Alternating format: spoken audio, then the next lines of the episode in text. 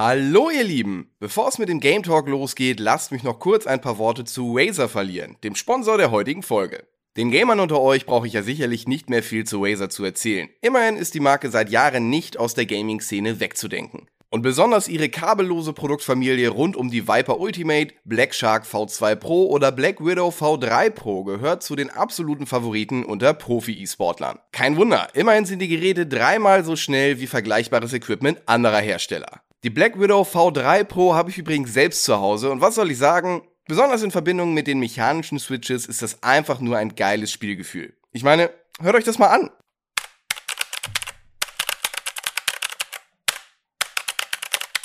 Musik. Wenn ihr auch dabei sein wollt, schaut unbedingt im Razer Shop vorbei. Bereuen werdet ihr das ganz sicher nicht. Und jetzt kommt's. Mit dem Code GameTalk15 kriegt ihr sogar noch 15% Rabatt auf das gesamte Wireless-Sortiment. Wenn das mal nix ist. Jetzt geht's weiter mit dem Game Talk, präsentiert von Razer. For Gamers by Gamers. Heute im Game Talk fünf Details, auf die wir uns in Elden Ring besonders freuen. Warum ist No Man's Sky eigentlich so geil geworden? Und Call of Duty Vanguard gibt es auch noch jetzt hier. Viel Spaß. Hallo und herzlich willkommen hier beim Game Talk. An meiner Seite wie immer Gregor.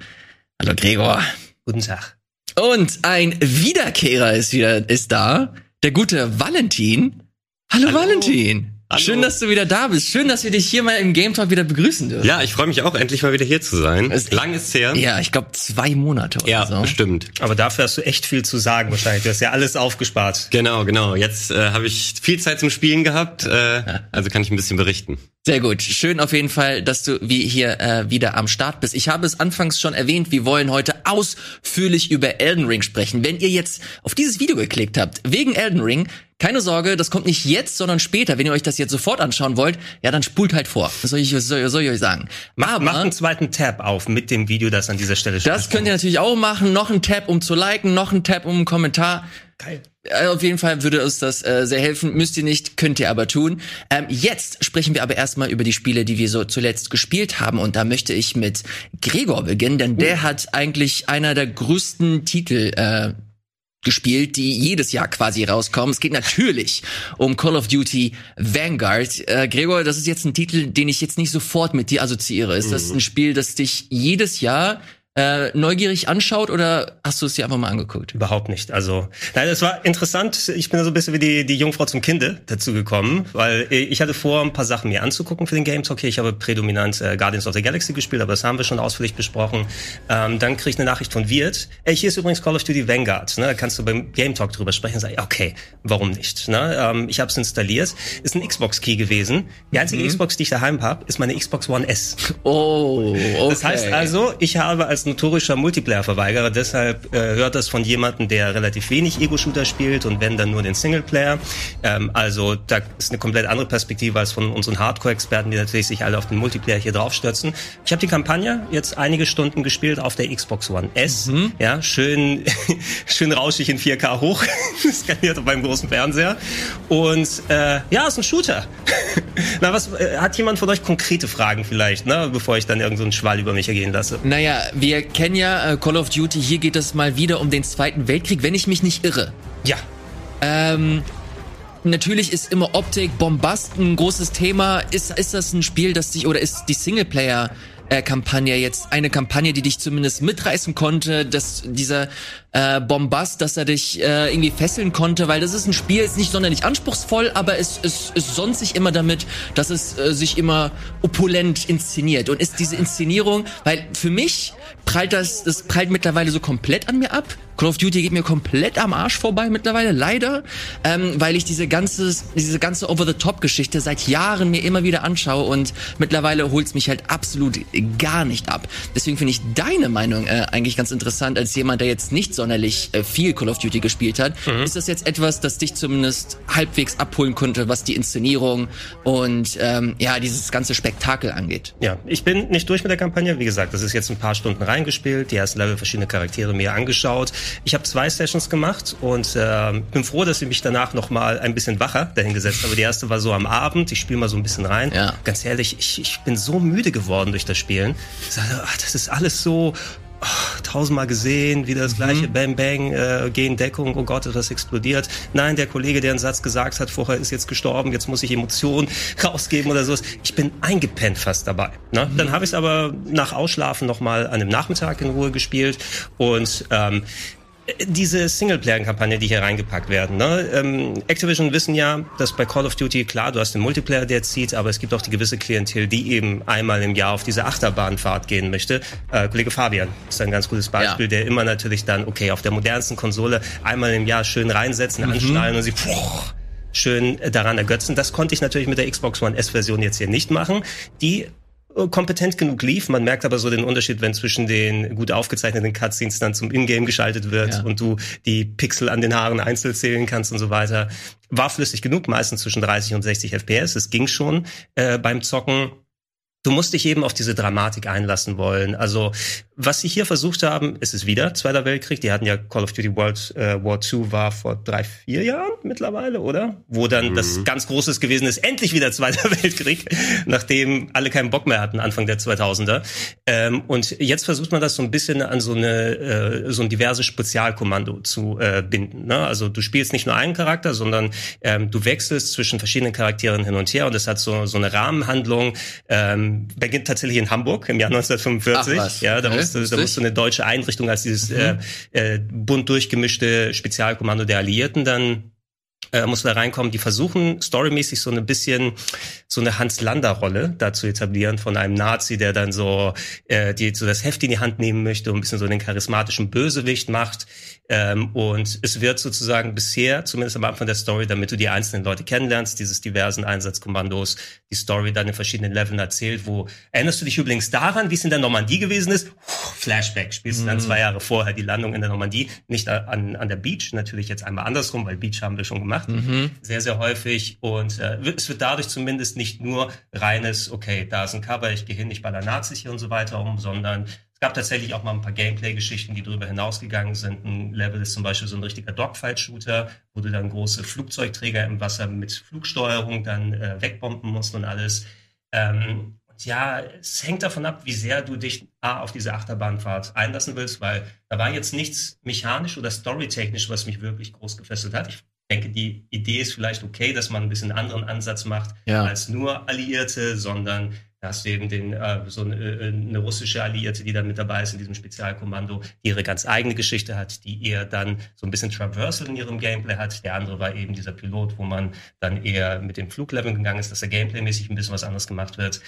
Aber im Großen und Ganzen war ich emotional, also mich hat's nicht abgeholt, das Gameplay war in Ordnung, hat Spaß gemacht. Ich weiß nicht, ob ich es unbedingt so richtig groß weiterspielen möchte. Es hat mich auf jeden Fall ein bisschen mehr mitgenommen, so ein bisschen, ja, ich zieh mal da, ich schieß mal da, mal sehen, was hier mhm. passiert.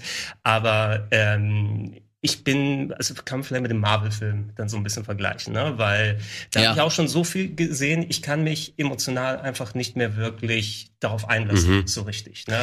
Aber Call of Duty will ja auch häufig gar nichts anderes sein. Die wollen ja Popcorn-Kino eigentlich mit dieser Kampagne auch ein bisschen servieren. Mhm. Dennoch gab es halt äh, Teile, äh, wo das besser funktioniert hat und wo es schlechter funktioniert hat. So Modern Warfare ist das beste Beispiel. Das haben ja ganz viele total geliebt, da, also eben vor allem die Kampagne. Aber wenn du auch schon sagst, sie versuchen, einen äh, Charakter aller Hans Lander zu etablieren, das impliziert ja schon, dass der Versuch eventuell nicht gelungen ist, also dass der vielleicht nicht so tief und cool ist wie eben äh, der Charakter in, in Glorious Bastards. Also das ist, war der erste Gedanke, den ich habe. Diese, ja. diese deutsche Autoritätsfigur geht auch ein bisschen anderswo charakterlich hin und die versuchen ein bisschen mit der Geschichte zu spielen, um da nochmal mehr Dramatik reinzubringen. Die können sich zumindest ein paar Mitteln so bedienen. Ich bin immer noch nach der ganzen ähm, Geschichte von wegen, wie wurden Spiele vorher in Deutschland angepasst, von wegen dann äh, verfassungswidrige Symbole und so weiter, mhm. dass ich in der offiziellen deutschen Version dann überall Hakenkreuze sehe, da zucke ich immer noch ein bisschen zusammen. Ne? Aber die werden da ganz normal gezeigt und nicht verfremdet und was anderes gemacht. Und äh, da wird auch dann harte Sprache, nennen wir es mal so, verwendet. Ne? Weil wenn da Rassismus angeprangert werden muss, muss Rassismus auch ausgehen mhm. von den entsprechenden Charakteren. Ähm, und äh, ich also ich bin schon ein bisschen dran interessiert zu sehen, ob sie diese Kurve kriegen und zumindest mir das so ein bisschen am Arsch, nicht mehr am Arsch vorbeigeht, sondern ein bisschen emotional investieren. Mhm. Aber bisher war es ein Abziehbild von allen Shooter, Zweiter Weltkriegsfilmen und so weiter, die du schon mal gesehen hast. Und bei mir hat es noch nicht irgendwie so gezündet, dass ich ganz anders als tatsächlich bei Guardians of the Galaxy, um da wieder den, den Marvel-Vergleich zu machen, da hat mich die Story reingezogen, tatsächlich, weil die Charakterisierung so gut war. Mhm. Ähm, aber das Gameplay hat mich da nicht so ganz überzeugt. Verstehe. Ich finde das Verrückt, weil ich, äh, bevor du mir, ich, ich frage ja immer vor der Sendung den Leuten, die hier sind, äh, was habt ihr so zuletzt gespielt? Dann äh, hast du mir geschrieben Call of Duty und ich wusste bis zu dem Zeitpunkt nicht, dass das überhaupt veröffentlicht wird. ich auch nicht, bis mir Wirt geschrieben hat. und deswegen, ich frage mich, also jedes, ich habe das Gefühl, jedes Call of Duty, also jedes erste Call of Duty für eine neue Konsole ist irgendwie entweder Crap oder äh, ist komplett unter dem Radar. Ich glaube, die, die, das erste Call of Duty für die PlayStation 4 und Xbox war Ghost. Ja. Mhm. Und das ich, war ich sehe vor mir nur dieses Bild von diesem Entwickler-Featurette, wo der Kerl den äh, Kiefer vom Hund da so aufmacht. Ah, ah. Da gab's so, guck mal, was wir machen können. PS4 kann jetzt Kiefer hoch, runter. Äh, ich bin, ja, ich, ich frage mich, ob der Multiplayer halt cool wird. Ähm, da werde ich zumindest, ich glaube, wird mal äh, die nächsten Tage fragen, weil von dem weiß ich, der zockt den äh, Multiplayer regelmäßig. Mhm. Simon ist auch so ein Kandidat, der das äh, sehr, sehr gerne spielt. Da bin ich gespannt, ob das ähm, im Multiplayer halt so ein paar Akzente setzen kann. Aber wie du schon meintest, ähm, der Singleplayer sieht so, sah so uninspiriert aus. Ich weiß, es sieht, also technisch ist es natürlich Killer sieht halt geil aus. Ja. Ähm, aber das reicht meiner Meinung nach, also für mich zumindest. Mhm. Ja. Es ist ähm, gut poliertes McDonalds. McDonalds, ja, ja, Videospiel McDonalds, was du da ich bekommst. Mag, ne? mag die Metapher, ja. ja. Ja, Also äh, nicht, dass du dann im halben Suft nur das futterst, weil sonst nichts da ist in der Nacht, was offen ist gerade. aber ich meine, ab und zu mal so was, wo du exakt weißt, was du zurückbekommst, wenn du da reinbeißt. Ne? Mhm. Ab und zu mal ist es auch in Ordnung. Und wie gesagt, diese, diese Achterbahnfahrt, die möchten ja auch ein paar Leute haben, wirklich sich mal visuell da reinzusetzen, anzuschnallen. Und es ist wirklich nichts anderes als Achterbahnfahrt eigentlich, wo du ein bisschen das Zielkreuz hin und her packst. Es gibt mittlerweile richtige so Gruselachterbahnen, wo du tatsächlich so Lightguns bekommst, habe ich vor ja, ein paar ja, Jahren auch mal. Ich, das das ist nicht viel anders. Mhm. Ja? Da ist das, was du da machst. Und das ist ja auch in Ordnung für die Leute, für die der Singleplayer dann wichtig ist, um das mitzunehmen. Ich weiß nicht, ob deine These, da müsste man tiefer mal reingehen, wie diese Singleplayer gemacht werden, von welchen, welche Teams sind an Call of Duty gerade dran. Sind es Sledgehammer Games? Die haben ja auch dann tausend andere Teams da nochmal mit reingezogen. Äh, es ist immer so in Wellen. Ne? Ich denke mal, irgendwas ist dann, die haben ja aus gutem Grund dann wieder auf World War II hingepackt, weil die Leute keinen Bock mehr auf Modern Warfare hatten. Jetzt irgendwann hat keiner mehr Bock mehr auf World War II, dann mhm. ist wieder moderner Warfare. Ja, sieht Na? man ja auch, Battlefield ist jetzt ja wieder in die Moderne gegangen. Ähm. Was ja, okay, Battlefield ist, ach ja, jetzt sind's 2042? Genau, genau. Okay, weil 2142 gab's schon. Ja, das 1942, war zu Genau, 1942 war das erste, 2142, jetzt sind wir bei 2042. Ja. Super.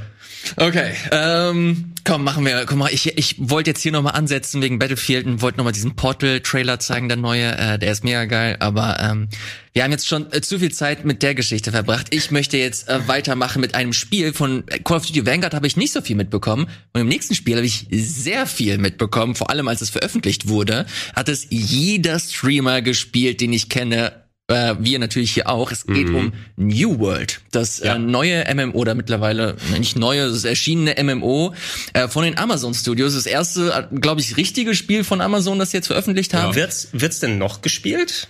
Das ist eine Frage, die mir Valentin beantworten wird. Genau, äh, äh, zumindest gebe ich mein Bestes. Also kurz zum Hintergrund vielleicht. Ich habe damals bei Release WoW gespielt, aber eigentlich bin ich jetzt auch nicht so der MMO-Spieler, der jedes MMO immer mitnimmt. Mhm. Äh, es muss schon irgendwas Besonderes für mich da sein, dass ich mal wieder Bock ähm, auf harten Grind habe, weil das gehört zu dem Genre einfach dazu. Und New World, ich meine, ähm, das ist ja auch hier bekannt. Ich ähm, äh, Optik ist für mich irgendwie wichtig. Ich will auch äh, durch eine Welt laufen, die mich begeistert, die schön ist, wo ich Lust habe, das nächste Gebiet auch zu entdecken. Ja. Und das hat sich bei mir in den Trailern und ich habe auch viel die Alpha damals gespielt. Das ist ja äh, eben hat auch eine sehr spannende Entwicklungsgeschichte.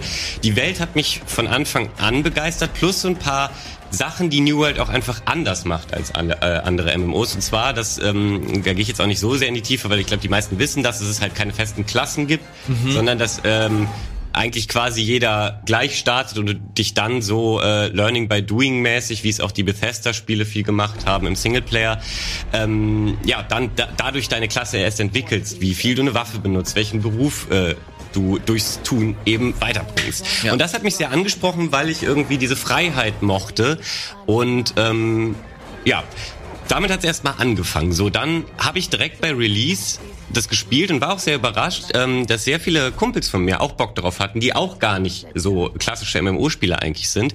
Da haben wohl viele Leute, die da sonst gar nicht so einen Berührungspunkt mit hatten, gedacht, ey, cool, das scheint ja mal ein MMO vielleicht für mich zu sein. So, dann war aber das Problem, dass ähm, zwei Freunde noch im Urlaub waren und die haben dann drei Tage später angefangen. Und die kamen dann nicht mehr auf den Server. Weil, ah ja, die weil zu viele Leute, ne? Genau, vor allem die Server sind für äh, ein MMO halt äh, sehr klein. 2000 Leute sind eigentlich nicht mhm. so viel. Es wurde viel damit argumentiert, gut, die Welt ist auch nicht so riesig. Dennoch ähm, ist es ein Problem. Und das ist auch meine, also erstmal, ich hatte viel Spaß mit dem Spiel. Ich bin jetzt ähm, nicht ganz Level 60, aber fast. Ich wäre längst Level 60, aber ich habe auf meine Freunde gewartet. Und zwar aus folgendem Grund. Und das kritisiere ich wirklich stark. Und das hätten die, also meiner Meinung nach haben die sich den Pfeil selber ins Knie geschossen. Und zwar äh, gab es lange keine Charaktertransfers. Und man. Was bedeutet das? Äh, genau, was bedeutet das? Es gibt halt, genau, erstmal vielleicht zu der Situation, beim Release gab es eine Reihe an Servern. So, die waren ziemlich schnell voll. Und dann haben sie halt ähm, am Release-Tag und auch die Tage und Wochen danach immer weitere Server aufgemacht. Was natürlich cool ist, weil sonst hast du das Spiel gekauft und kamst nirgendwo drauf. Ihr habt das bestimmt auch schon besprochen hier im Game Talk. Es gab ja diese Warteschlangenproblematik, dass man nach der Arbeit nach Hause kommt, äh, zocken wollte und dann erstmal sieht, okay, ich bin auf Platz 5000 irgendwie, ich kann jetzt erstmal äh, mhm. vier Stunden warten. Das war keine coole Situation. Das hat sich dann aber verhältnismäßig schnell gelöst durch eben die neuen Server und auch das nach ein paar Tagen buttern die Leute nicht mehr ihr halbes Leben da rein, sondern dann verteilt sich das halt einfach. Das ist auch gar nicht meine Hauptkritik, weil das Problem haben ja viele Spiele ähm, beim, beim Launch, dass es erstmal so einen riesigen Anspruch, äh, Ansturm gibt. Vor allem Online-Spiele, ja. Vor allem Online-Spiele, genau. Und ähm, meine Kritik ist eher, dass man anhand der, ähm, man hat ja sehr offensiv geworben, man hat äh, gute Vorbestellerzahlen gehabt und, und, und. Meiner Meinung nach hätte man antizipieren können, dass das passiert und dementsprechend das Feature, auf das ich jetzt zu sprechen komme, was es äh, sehr lange nicht gab, eigentlich fertig haben müssen zum Release. Und zwar nämlich die Möglichkeit, dass wenn du eben mit ähm, auf einem Server warst und deine Freunde sind aber auch alle auf anderen Servern, das heißt, ihr könnt euch in dieser Welt nicht begegnen, nicht zusammen questen. Also das eigentlich, was ja ein MMO mhm. von dir will, dich als Gruppe zu versammeln und zusammen in so eine äh, sogenannte Instanz oder ein Dungeon halt zu gehen. Ähm, ja, und, und dann wollten wir natürlich so, ey, lass mal direkt auf einen Server irgendwie, ach, das gibt's ja gar nicht. Ja gut, dann lesen wir mal. Ja, dann haben sie angekündigt, ja, das kommt bald, wir, wir, wir wissen, ihr braucht das. Ist das, ist das so wie der Warenkorb im Epic Store? ja, genau. Und dann äh, kam das aber ewig nicht. Und dann haben sie da auch, finde ich, das lange nicht gut kommuniziert. Das ist inzwischen äh, viel besser geworden, deren Kommunikation. Aber dann kam es irgendwann. Ähm, und dann haben sie gesagt, ja, Mittwoch kommt. Dann kam es Mittwoch nicht. Dann wieder eine Woche warten die Leute questen so für sich alleine hin, haben aber schon weniger gespielt, weil sie ja eigentlich darauf warten wollten, bis sie endlich zusammenspielen können. Dementsprechend habe ich dann mich zusammenreißen müssen, jetzt nicht alleine weiter zu questen, weil eigentlich war ich tief im Grind-Tunnel. Also der hat für mich funktioniert. so, ich habe gewartet und gewartet.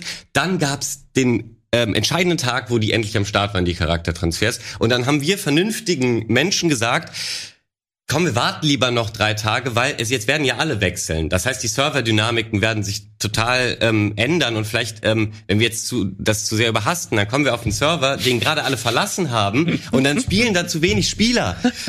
Und dann war das Warten aber blöd, weil dann haben sie einen Exploit entdeckt, dass irgendwie Leute, oh. ich kann das nicht genau beschreiben, darauf kommt es auch nicht an, irgendwie sich Gold ähm, ähm, erglitschen konnten durch eben diesen äh, Charaktertransfer.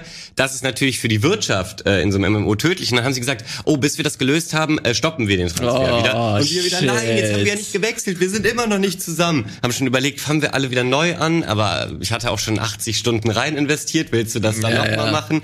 Dann haben wir alle gesagt, gut, wir bleiben geduldig, warten, was können wir sonst spielen, haben irgendwas anderes gespielt gespielt. Dann kam der Tag des zweiten Charaktertransfers, äh, erst so ein, zwei Wochen später, wo sie dann gesagt haben, jetzt sind wir fertig, wir haben den Exploit behoben, jetzt geht es wieder. Und ähm, dann haben wir gesagt, komm, jetzt beobachten wir nicht die Server, wechseln alle auf einen Server. Ähm, die, die Kumpel kamen auf meinen Server. Und was ist jetzt die Situation? So zu so Peak-Uhrzeiten wie 18, 19 Uhr sind ungefähr 300 Spieler online. Von eben möglichen 2000, was gerade in einem Spiel wie New World, was sehr, sehr viel Wert auf Wirtschaft und sowas äh, legt, finde ich ein, noch ein größeres Problem ist als eh schon. Das heißt, jetzt ist eine Situation gegeben, wo es direkt weniger Spaß macht, weil du stehst vor so einer Instanz und wir sind vielleicht eine Dreiergruppe, müssen aber eine Fünfergruppe sein und du ah. findest niemanden, Shit. weil die Leute vielleicht ja, schon Level 60 sind oder einfach dort in diesem Gebiet gerade keiner darauf Bock hat. Und das ist so, wo ich mir denke, ihr habt eigentlich so ein schönes Spiel gemacht und ihr habt, ja, sie haben es ja oft verschoben und sich eigentlich Zeit genommen, um es noch zu polieren. Und da frage ich mich, warum haben sie dann sich nicht nochmal den Monat mehr genommen, den es vielleicht gebraucht hätte, diesen Charaktertransfer direkt von Sekunde eins drin zu haben. Weil meiner Meinung nach hätte man das zu 100 Prozent antizipieren das können, dass diese Situation passieren wird. Also ich möchte nicht zu viel vorwegnehmen, ja. Ideas, ich habe auch ein paar Gegenfragen oder so Gerne. dafür, äh, auch äh, weil ich so ein bisschen MMOs dann spiele zu, zumindest, äh, mhm. immerhin etwas. Unabhängig von den ganzen Trubel, der jetzt, ja. weil mit neuem Studio, neues MMO gemacht, das kann man vielleicht auch ein bisschen damit erklären, okay, das haben sie einfach nicht im Blick so richtig gehabt, aber man hätte es haben müssen. Gameplay gut beim Spiel? Macht es denn Spaß ansonsten? Kannst du gut kämpfen? Wie ist das? Ähm, also ich persönlich finde das super. Ich habe viele Kritik gehört. Ähm, man kann pro Waffe, die man hochlevelt, halt, äh, die hat dann drei Abilities. Die kann man zwar skillen. Ich glaube, es gibt eine Auswahl aus sechs, aber für ein MMO, was man ja häufig auch kennt, diese Leisten voller verschiedener Abilities, ja. sind das, glaube ich, für viele MMO-erfahrene äh, Spielerinnen und Spieler zu wenig gewesen. Äh, das ist aber halt auch dem geschuldet, dass es ein ganz anderes Kampfsystem ist. Mhm. Meistens hast du ja dieses Tap-Targeting-System, dass es eigentlich egal ist, ob du das Ziel anguckst, sondern du musst es nur ähm, muss im Bereich sein. Ungefähr. Genau, du musst im Bereich sein, es anvisieren und dann ballerst du halt deine Fähigkeiten raus. Hier ist es wirklich äh, so wie in vielen Singleplayer-Spielen, dass du den Gegner aktiv äh, angucken musst und äh, deinen Schlag äh, auf den, den Gegner machst und wenn der aber ausweicht, war der Schlag auch egal, egal wie stark die Ability ist. Klar gibt's auch da AOE, also so Feldfähigkeiten und solche Geschichten. Aber äh, das betrifft dich halt auch als Spieler. Also es gibt eine coole Dodge-Mechanik, mhm. die, ähm, wie ich finde, äh, auch tiefer ist, als sie häufig klein geredet wird. Also du musst sie schon je nach Klasse gut äh, beherrschen. Ich zum Beispiel spiele eine Heiler-Klasse, die halt fürs äh, Leveln alleine meistens in den meisten MMOs relativ schwierig ist zu spielen, weil du ja leichte Rüstung hast, du äh, hast keine starken Waffen, also du machst kein Damage, sondern du skillst ja voll auf Heilung. Und das kannst du aber immer noch spielen, wenn du diese Dodge-Mechanik perfektionierst. Also wenn du einfach nur nie getroffen wirst. Und das, das konnte ich dadurch mhm. total üben. Und das hat mir auch total Spaß gemacht, mhm. weil dieses Tap-Targeting-System finde ich häufig ein bisschen ähm, zu langweilig. Deswegen, für mich war das Gameplay super. Dennoch hat es natürlich an einigen Stellen äh, einfach Probleme, die bisschen undurchdacht sind. Das würde jetzt vielleicht auch ein bisschen zu weit führen, auf alle davon einzugehen. Aber ähm, man, also ich glaube, wo sich die Spielerschaft relativ einig ist, ist, dass es noch viele Balancing-Probleme sowohl in der Wirtschaft hat, äh, als auch das Spiel legt ja auch sehr viel Wert auf äh, Berufe und Crafting und so und dass das aber gar nicht so viel Sinn macht, weil jeder alles kann. Also warum sollte ich ein Item im Auktionshaus ähm, kaufen oder warum sollte das einen hohen Wert generieren, wenn jeder jeden Beruf erlernen kann. Hä? Das ist ja mega weird. Genau, und ähm, es gibt auf jeden Fall ähm, Ideen und Mechaniken, wie sie dem entgegenwirken wollen. Aber ähm, zumindest, ich bin jetzt ja auch noch nicht 60 und ähm, bin quasi noch nicht drin in dem Endgame, wo es um ähm, High-Level-Items geht. Ähm, deswegen kann ich da äh, schlechter beurteilen, wie gut das funktioniert. Aber von dem, was ich gelesen habe, funktioniert das eben, glaube ich, gar nicht so gut, wie sie es sich gewünscht hätten. Grund, grundsätzlich hört sich ein bisschen so an, so der, der Beta-Test läuft noch die nächsten fünf Jahre. So. Äh, es ist interessant zu hören, also ich, ich habe zwei MMOs ausführlich gespielt als Nicht-Multiplayer-Spiel. Das eine war Guild Wars 2, als ja. es rausgekommen ist, äh, da auch 60, 70 Stunden oder so, also sehr ungewöhnlich für mich. Und das andere war eben Final Fantasy 14. Was ich interessant finde jetzt, ich habe ein bisschen so im Hinterkopf gedacht, wenn New World jetzt populär geblieben ist, du hast es ja häufig, wenn so ein neues Game rauskommt, war bei Apex Legends zum Beispiel so, das mhm. wird dann, es wird dann gemoneyhatted, ne, wirft die Fuffis auf die Streamer mhm. und dann spielen sie es für alle für eine Woche. Wenn das Spiel dann trotzdem gut ist, bleiben sie dabei. Ne? Ja. Und wenn es nicht gut ist, dann droppt es sofort off dann beim Streamen. New World kam jetzt auch zu einer Zeit, ähm, korrigiert mich auch da gerne da draußen als MMO-Experten oder sowas. Ich habe den Eindruck, es ist so ein gerade ein größerer WoW-Exodus angesagt, schon seit längerer Zeit. Also die Zahlen sind natürlich bei weitem nicht mehr diese x Millionen Leute, die ja. da miteinander spielen. Aber ich habe das dadurch gemerkt, dass eben da ein Überschuss war, dass so viele Leute zu Final Fantasy 14 gegangen sind, dass da die Server voll geworden sind. Mhm. Ganz große WoW-Streamer wie dieser As Asmongold, mhm. glaube ich heißt, der ist auch rübergegangen und streamt dann Final Fantasy 14 viel und äh, hängt eben zusammen, weil viele Leute dann einfach keinen Bock mehr auf WoW haben und das, was sie da gerade alles abziehen. Vielleicht hätte New World oder hat New World dadurch profitiert, muss jetzt aber noch mal dranbleiben, um zu sehen, wie wir die Leute halten können und dass die FF14-Server mal ein bisschen entspannter werden in nächster Zeit. Ja, habe ich auch gehört, dass das ja ein sehr beliebtes MMO geworden ist. Ähm, freut mich auch, dass es da quasi noch andere Alternativen äh, gibt und man jetzt quasi nicht die Wahl hat zwischen, okay, New World gefällt mir vielleicht doch nicht so, dann kann ich nur noch WoW spielen. Also das habe ich auch mitbekommen. Aber äh, ich will eigentlich auch nur noch eine finale ähm, Sache zum Endgame sagen, weil da bin ich zwar noch nicht, dennoch ähm, kriegst du schon so ein bisschen, wenn du das Spiel länger spielst und verstehst, natürlich ein, ein Gefühl dafür, worauf wird's hinauslaufen. Und ähm, viel war die Sorge, dass es relativ schnell vorbei ist. Dann hast du Level 60 erreicht, machst dann da halt noch so ein paar äh, Dungeons und äh, was passiert aber, wenn du dann das beste Gear hast? So äh, eigentlich, also viele MMOs funktionieren ja so, dass alles davor ist nur der Weg zum Ziel und der ist zwar auch ein bisschen das Ziel, aber eigentlich das Spiel fängt häufig erst richtig im Endgame an. Da würde ich bei New World sagen, ist ein bisschen anders. Also da finde ich äh, auch den, den, Weg davor schon wesentlich cooler okay. als bei anderen Spielen, obwohl die Quests auch sehr äh, generisch sind. Also viele Fetch-Quests von wegen suche da su sieben Tiger und und gehe dann wieder zurück und so. Das ist, äh, glaube ich, ähm, teilen sich einfach viele MMOs, aber ähm, ich glaube, was New World will und auch im Entwicklungsprozess hat das Ganze ja als PvP Game eigentlich gestartet. Es gab ähm, in der äh, frühen Alpha überhaupt kein PvE und dann mhm. haben sie halt durch viel Spielerfeedback äh, der Alpha-Spieler äh, verstanden, so okay, aber die Leute, da gibt's trotzdem mehr als wir denken, die schon auch irgendwie klassische PvE-Experience suchen. Ähm, und das haben sie dann ja eben über die Alpha-Jahre äh, nachträglich da irgendwie reingebaut. Das merkt man auch an manchen Stellen noch so, dass es nicht äh, von vornherein ähm, geplant war. Aber du merkst halt auch, dass sie zumindest dadurch, dass es PvP-technisch äh, die Entwicklung so gestartet ist, dass das ziemlich gut überlegt und ausgereift ist. Und ich glaube, was das Endgame vor allem sein soll, ist eben, dass du, wenn du Super Gear hast und so, kannst du ja um Gebiete ringen und kämpfen. Und ähm, es gibt so eine Steuer. Äh, Mechanik, es gibt, du kannst Governor von der Stadt werden und so. Ähm, ohne da jetzt zu sehr in die Tiefe zu gehen, ist es aber eben wichtig, diese Gebiete zu erobern, weil dann kriegst du gewisse Vergünstigungen in deiner Fraktion. Also du kannst günstiger craften, du kannst, musst nicht so viele Handelssteuern zahlen, wenn die Stadt deiner Fraktion gehört und noch vieles mehr. Und das ist so ein bisschen, glaube ich, so ein, zumindest der Wunsch der Entwickler, ähm, dass so ein bisschen, dass das der treibende Faktor bleiben soll, dass es immer, also das fast schon wie User-Generated Content. Äh, dadurch, dass es die ganze Zeit diese Welt umkämpft bleibt, geht es gar nicht darum, dass die Entwickler regelmäßig neue Dungeons raushauen, sondern dass der, der PvP schon so cool funktioniert, dass das der eigentliche Spaß ist. Okay, dumm ob, ist das nicht. Ob, genau, dumm ist es nicht. Und ob das letztendlich so ist, kann ich noch nicht beurteilen, aber dadurch, dass die Spielerzahlen ja gerade insgesamt ein bisschen sinken, das liegt eben auch an viel an diesen Bugs und, und äh, Geschichten, die Leute frustriert haben, befürchte ich aber, dass sie äh, auch vermutet haben, dass sich das etwas länger trägt, als es äh, jetzt der Fall ist. Okay, eine allerletzte kleine, ja. kurze letzte Frage. Was letzte musst, Frage. Ja, was, was, was musst du dafür bezahlen? Zahlst du den Preis des Spieles? Gibt es eine monatliche Gebühr oder musst du Amazon Prime haben oder wie geht das?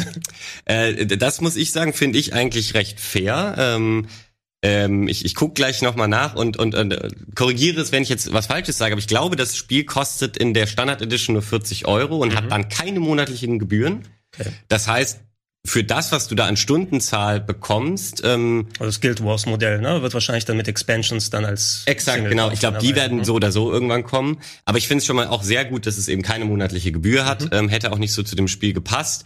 Und ich glaube, es gibt noch eine Version für 60 Euro und die hatte dann weiß ich nicht, irgendwie so einen besonderen Tiger kannst du in dein Haus tun. Also, also, Warum auch nicht? Ich weiß es deswegen nicht so, weil ich mich für sowas nie interessiere, für so Skin-Kram. Ja. Ich habe hier kurz mal nachgeguckt. Ja, mittlerweile sind die Preise auch ein bisschen günstiger. Also okay. ähm, die Deluxe Edition kriegst du stellenweise auch für 50 Euro. Ach, cool. Aber braucht man jetzt, glaube ich, äh, nicht unbedingt, wenn man ähm, grundsätzlich einfach Lust auf das Spiel hat. Äh, wie ja. du gerade meintest, gibt es ein bisschen günstiger. Ähm, auf jeden Fall sehr spannend. Du hast definitiv nicht übertrieben, als du meintest, du hast ein bisschen was zu erzählen mitgebracht. Mhm. Ja, und äh, auch so einen halben Rant. So. Ich, das hat mich schon alles aggressiv gemacht, weil ich doch erst so an das Spiel geglaubt hatte und so Spaß hatte und dann hat mich diese, habe ich ja gerade berichtet, das hat mich so enttäuscht. Alles gut. Deswegen äh, gibt es diese Sendung, um ja. äh, das Leid oder das Lob zu äh, teilen. Jetzt haben wir die Hälfte der Sendung einfach verschwatzt mit Call of Duty und New World. Richtig geil. Ähm, aber ist nicht schlimm. Wir machen direkt weiter. Scheiß drauf. Ich habe hier in, als nächstes stehen äh, noch ein Spiel, das das äh, Gregor mitgebracht hat, mhm. kommt von einem Entwickler, der eigentlich dafür bekannt ist, dass die Spiele ziemlich weird, janky und komisch sind. Äh, Deadly Premonition gehört da unter anderem dazu. Äh, wie hieß denn das andere? Wie hieß denn das andere? Dieses, dieses Sidescroller-Ding. Ähm, irgendwas mit Tag, Tag, Mayu, schieß mich. Naja, wie darum, auch immer. Darum geht's aber nicht. Es geht um uh, The Good Life. The Good Life. Hast du das noch nicht gespielt? Ich hab's äh, noch nicht gespielt. Ich weiß, dass es das im Game Pass gibt. Ähm, deswegen werde ich es mir früher oder später mal angucken. Aber ich habe nicht so viel Gutes gehört, Gregor. Also, komm, schau mal zu, dass du mich umstimmst. Ich, ich, ich weiß nicht, ob ich das unbedingt möchte, ganz ehrlich gesagt. Ähm, du hast es so schön ausgeführt. Äh, also ein Entwickler mit Swery 65 oder sagt er mittlerweile nur noch Swery, also japanischer Entwickler aus der Riege wie Suda51 und so mhm. weiter. Nicht nur, weil die Zahlen im Namen haben, sondern ihre eigene Handschrift in den Spielen dann wiedererkennbar ist. Und der Swery hat es ganz clever gemacht, dass die Jankiness, wie man so schon sagt, von Spielen gleich äh, ein Verkaufsmerkmal ist, anstatt dass es ähm, dann abzieht. Äh, weil ich Call of Duty installiert habe auf der Xbox, habe ich gesehen, oh, mein äh, Game Pass ist abgelaufen. Äh, oh, kostet nur einen Euro, um das zu verlängern für einen Monat. Okay, genau, das gleiche war bei mir genau. auch. Genau, da habe ich gesagt, okay, den Euro gebe ich mal aus und geschaut, was ist da alles. Ach, The Good Life, das wolltest du dir mal angucken. Ähm, und äh, weil das eben ein Spiel von Swery ist, der Daily Premonition und andere Sachen gemacht hat, habe ich es mir runtergeladen auf die Xbox äh, One S und dann gespielt. Ähm, ich glaube, es wird auf, also es, es spielen verschiedene Genres oder verschiedene andere Spiele damit rein, aber es spielt sich doch relativ eigenständig. Äh, Debt Repayment RPG wird's genannt, also mhm. Schulden zurückzahlen Rollenspiel. Ich dachte im ersten äh, Blick ist es vielleicht so ein bisschen Animal Crossing oder sowas, ne, dass ich mir mein Haus kaufen muss und dann kommt der durchgeknallte Tom Nook und will mhm. da seine, seine, seine Glocken oder sowas haben. Du spielst, eine du spielst eine Fotografin, die ganz große Schulden aufgebaut hat, 30 Millionen Pfund, glaube ich, sind das. Okay. Äh, und äh, um die zurückzuzahlen, geht die in die kleine Stadt namens Rainy Woods. Ähm, korrigiert mich auch da, wenn ich mich da irre, Sperry-Fans da draußen habe. Ich glaube, war das nicht irgendwie der Arbeitstitel von Deadly Premonition? Oh. Irgendwie sowas. Also es hat da so einen Zusammenhang anscheinend. Ähm, Gehe ich in eine britische Kleinstadt, äh, die von ganz äh, abstrusen Charakteren bewohnt wird und äh, muss da äh, hinter das Geheimnis dieser Stadt kommen und parallel Fotos machen, die auf Social Media hochladen, die je nachdem, wie cool diese Fotos sind, mit Geld entlohnt werden, womit ich dann meine ähm, Schulden wieder zurückzahlen kann. Grundsätzlich bedeutet das, dass du da nicht nur herumläufst, sondern du kriegst äh, einen Quest nach dem anderen aufgesagt. Ähm, jetzt, ich habe auch ein paar Stunden jetzt erstmal da reingespielt, um mich daran zu gewöhnen. Es ist im Endeffekt ein, ja, abstruse Charaktere, die dort herumlaufen, mit geregelten Tagesablauf, mit ein bisschen Survival-Elementen, weil du hast Energie, du hast einen Schlafrhythmus, der gemacht werden muss, du hast einen Sättigungsbalken, der dann gefüllt werden muss mit Sachen, die du mm. angebaut hast oder dir eine Pilzsuppe im Restaurant oder Haggis kaufst, um das mitzunehmen. Und ähm, parallel dazu ist ein Murder Mystery da drin, das du aufklären musst. Und wenn es nachts wird, kannst du dich in eine Katze und einen Hund verwandeln. Ist ja Warum klar. Warum auch ne? nicht? Warum auch nicht, um das zu machen? Ähm, einerseits, äh, die abstrusen Charaktere sind wieder das Interessante. Also du triffst ähnlich wie bei Delta Premonition an jeder Ecke auf wirklich abgedrehte Figuren, die dann auch teilweise ähm, sind mal vertont, mal sind sie es nicht. Ähm, der Hauptcharakter hat so ein bisschen diese Austin Powern Tendenz dazu sagen, yeah, baby. Auch so in der Art, die aus mal reinkommt. Die Framerate und die Grafik ist grauenhaft teilweise auf der Xbox One S. Echt? Also es läuft mit 20, 16 Frames pro Sekunde oder sowas. Also kann man sich dran gewöhnen. Äh, es läuft ein bisschen besser als Deadly Premonition 2, aber nicht so viel besser. Es wirkt tatsächlich wie so ein bisschen die Open World von Deadly Premonition 2, aber lebendiger als diese knochentrockene Wüste, die du da in diesem Spiel da bekommen hast. Und ich weiß nicht so recht, was ich ganz davon halten soll, weil es ist, im Grunde ist es Fetch Quest the Game, ne? Also so wie es auch ja. Deadly Premonition eigentlich gewesen ist, wenn du außerhalb der Story gewesen bist.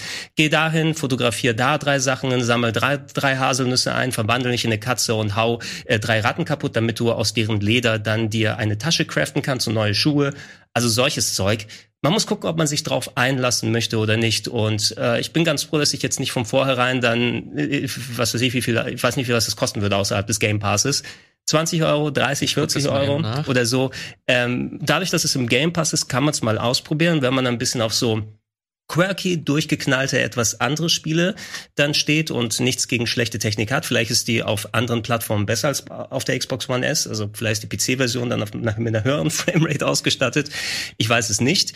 Aber ähm, es ist, glaube ich, nichts, wenn du ein äh, traditionelles Spielerlebnis erwartest und wirklich gar nichts dieser schrägen, diese schrägen Storytelling ja. und der Optik abgewinnen kannst. Mhm. Ich glaube, das ist bei Swery generell sehr, sehr wichtig, dieses Label, dass man da immer eine kleine Warnung gibt. Aber dafür gibt man äh, oder kriegt man in der Regel auch ja, stellenweise einzigartige Charakterzeichnungen. Ja, es ist super schwierig eben. Also, was ich bei Swery anrechne gegenüber anderen dieser Lichtgestalten aus Japan, die eben ihre eigene Handschrift da drauf haben, man merkt, er hat so ein anderes Verständnis oder vielleicht sind auch die Leute, mit ihm zusammenarbeiten, aber ähm, es wirkt auf jeden Fall ein bisschen bewusster außerhalb der japanischen Bubble. Ja. Ne? Dass so Charaktere auch, du findest da viele britische Sachen, die damit eingebaut sind im Spiel und es wirkt auch ein bisschen natürlicher vom Ton, aber es wirkt auch ein bisschen da drauf gekotzt sozusagen. Okay, dieser Charakter kommt nur in der Nacht, der hat dicke Muskeln, der hat ein Tattoo auf dem Hinterkopf und so weiter und so fort. Und da Sinn und Zweck daraus zu holen, das klappt auch bei Deadly Premonition nicht so richtig. Ne? Ähm, ich überlege gerade. Ich, äh, Deadly Premonition ist echt mittlerweile eine ganze, eine ganze Zeit her. Ich weiß aber, dass ich trotzdem richtig viel Spaß Hast mit Hast du den zweiten Teil gespielt? Nee, also ich habe den gespielt, ja, aber nicht sonderlich lange aus offensichtlichen Gründen. Ich fand das technisch absolut grauenhaft. Also noch schlimmer als den ersten Teil. Ja. Das konnte ich mir. Ist es auch. Ist immer noch Switch-exklusiv, glaube ich sogar, ne? Ja, ja, ich glaube Einstellige. Framerate auf der Map. Ne? Ja, also das so war, vier oder fünf Frames. Das sah einfach nicht geil aus und also ich bin echt hart im Nehmen, was das angeht, aber aber auch inhaltlich war es eben schwierig bei dem Ding. Ne? Ja. Spielerisch hattest du wirklich, also da bestand zwei Stunden bestand da drauf, einen digitalen Hund über die ganze Map hinterher zu jagen, zum Beispiel bei Deadly Premonition. Aber das, das finde ich jetzt persönlich so schade an The Good Life, auch wenn ich jetzt hier kostet übrigens 25 Euro auf Steam. Also jetzt ist jetzt kein Vollpreis oder so, man kann sich auch eine Demo runterladen. Mhm. Ähm, Rezensionen sind auch ziemlich positiv. Also hier wird mit sehr positiv ähm, das alles bezeichnet, es sind aber auch nur 64 Bewertungen aktuell. Es waren über 12.000 Backer, glaube ich, die das über Kickstarter finanziert ja, haben. Also okay. solche Personen wie Swery können eben über sowas aufwarten. Äh, das merkst du dann beim nächsten Kickstarter-Projekt, ob da immer noch so viele dabei sind oder nicht. Ja? Was, was ich hier ein bisschen schade finde, ist, dass, dass so viele Mechaniken so auf einmal kommen. Du hast zum einen, du hast die Fotomechanik, du musst deine, du musst Schulden zurückzahlen, du kannst dich verwandeln in ähm, Hund und Katze, du hast verschiedene äh, äh, Fotoquests, die du machen kannst und du hast on top noch deine Murder Mystery. Mhm.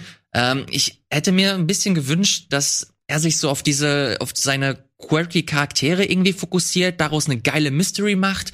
Und das war, eigentlich will ich ein, ein schönes Deadly Premonition 3 haben oder 2 äh, einen guten Nachfolger zu diesem zu diesem einzigartigen Projekt, das er damals äh, irgendwie für die Xbox 360 rausgehauen hat und plötzlich landet er im Guinness World Record Buch. Also eventuell geht ähm, die Story noch irgendwo hin oder so, ne? Also dass da irgendwie so ein Sinn und Zweck und so weiter dahinter ist, weil im besten Fall hat das noch was auszusagen. Gameplay-technisch ist immer so, was tolerierst du eben als Spieler oder was kannst du technisch dir so ja. zumuten, um sowas zu spielen? Und wenn diese Mechaniken nicht wären, die du da angemeldet hast, da ist nichts ansonsten. Ne? Also nur, ich mache so MMO-mäßig meine Strichliste oder sowas da nur weg. Ich sammle die Sachen ein, mhm. ich gehe von Punkt A zu Punkt B und so weiter. Wenn du da nicht diese ganzen anderen Mechaniken hättest, wie, oh, ich muss ab und zu mal was essen und oh, ich muss schlafen, ich gehe einmal duschen, damit die Leute noch mit mir reden und mhm. solche Geschichten, ähm, dann sonst wäre da nichts. Ne? Mhm. Sondern außer einer großen Map, wo du rumläufst und komischen Figuren zuschaust. Ja, aber ich bin ja ganz bei dir. Ich finde, diese Elemente wirken so random zusammengewürfelt ja. irgendwie und, und mindestens eins wirkt zu viel, also ohne es gespielt zu haben. Aber eine Frage stelle ich mir halt, mhm. ja, diese, du hast ja das ganz am Anfang gesagt, diese Jankiness ist ja auch ein bisschen geplant. Also Meinst du?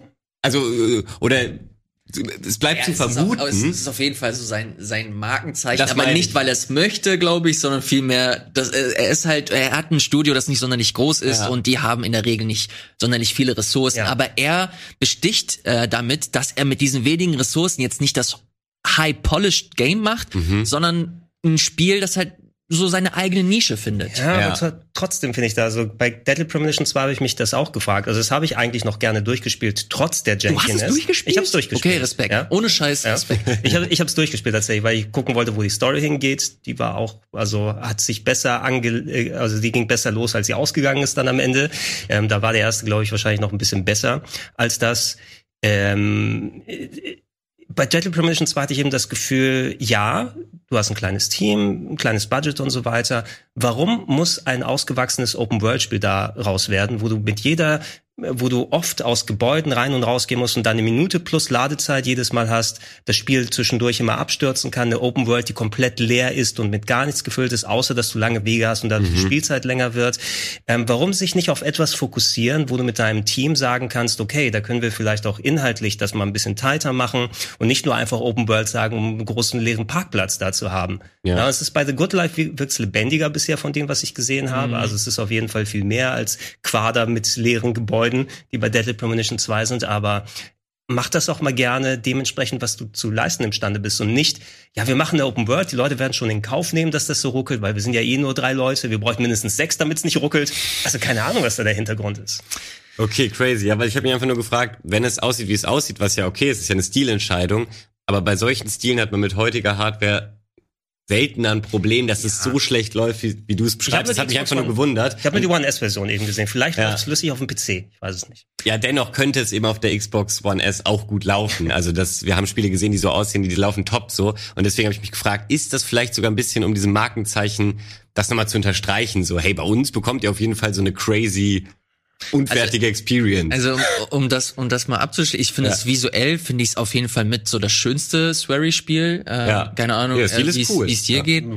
Ähm, aber äh, ich, ich war ja vor ein paar Jahren bei denen in, in Osaka im ah. Studio und das waren das waren wirklich, der hat eine Handvoll Leute da. Ja. Das waren echt nicht viele. Das waren sechs sechs Menschen, die ich da gesehen habe und er halt noch. Ja.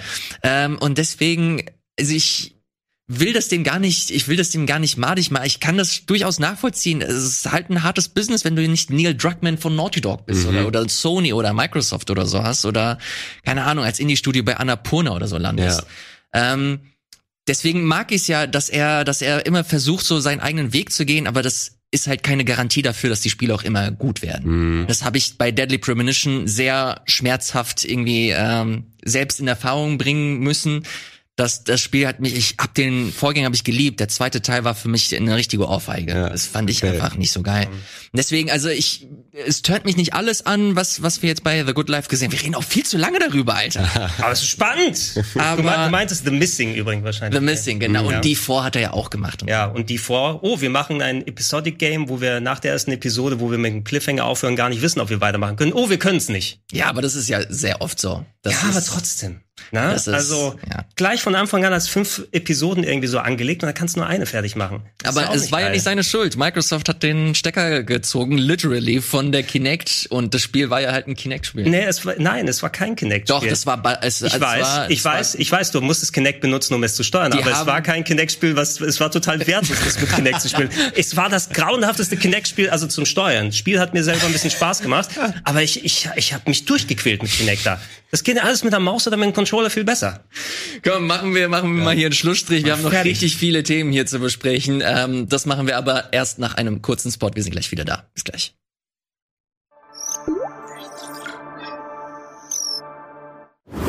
Bitburger 0,0. Isotonisch, vitaminhaltig und mit alkoholfreier Erfrischung. Bitburger 0,0. Immer ein Bit frischer.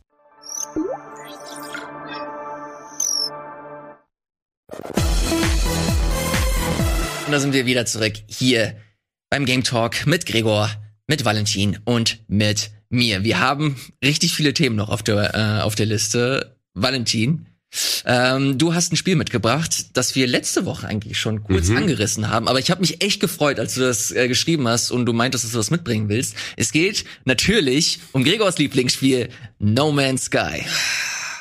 Ich habe ja gesagt, ja. ich äh, freue mich ja für euch und ja. eventuell schaue ich da auch noch mal bei Gelegenheit rein. Äh, Bitteschön. Genau, vielleicht kann ich dich jetzt ja überzeugen, wenn äh, Elias das letzte Woche noch nicht komplett geschafft hat. Ähm, und zwar kann ich äh, nichts über diese Expedition, von der du berichtet hast, berichten, weil ich die noch nicht gespielt habe.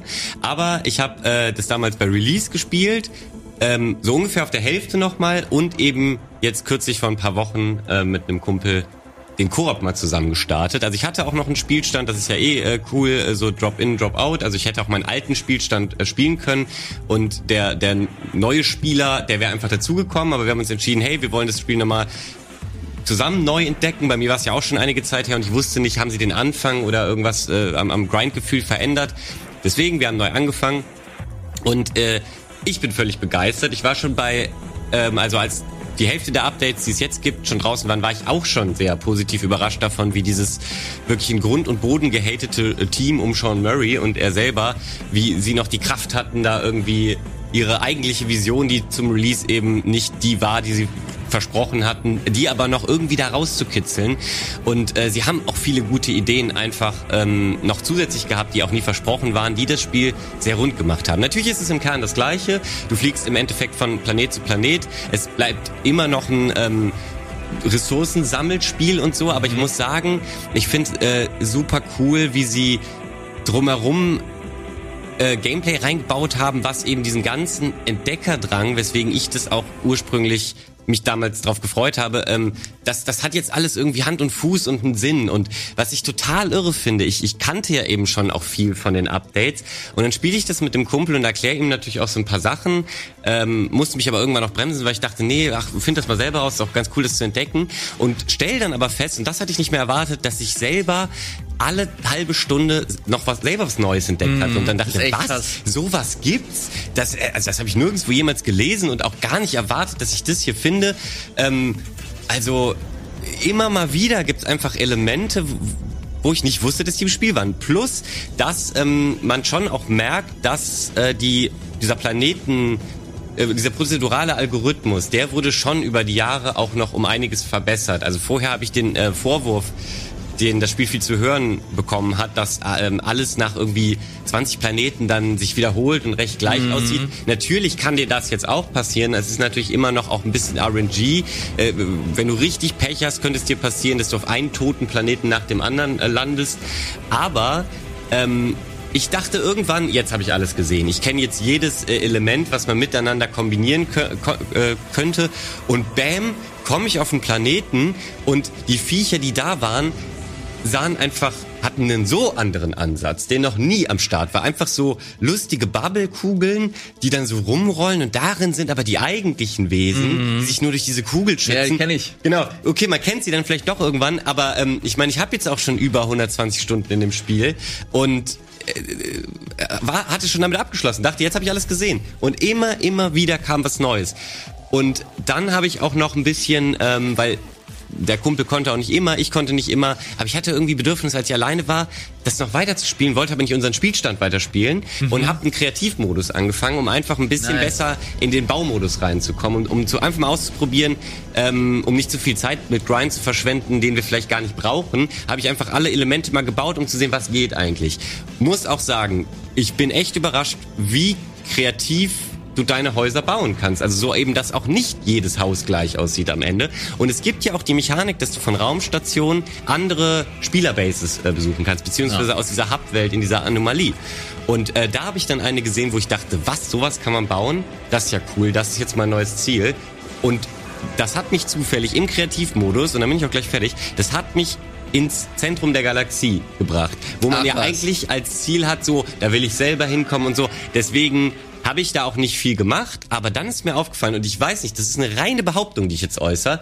Ich habe das Gefühl, dieser prozedurale Planetenbau-Algorithmus funktioniert so, dass er die schönsten Planeten sind auch im Galaxie Galaxiezentrum. Mhm. Kann eine reine Glückssache sein. Ich weiß nichts darüber, aber ich habe Planeten entdeckt, wo ich laut aufgeschrien habe in meinem Zimmer. So Leute, das ist doch das, was wir damals ähm, vor dem Release immer äh, diese Fake-Präsentationen, die wir gesehen haben, die es da nicht gab. Den Dino habe ich endlich gesehen.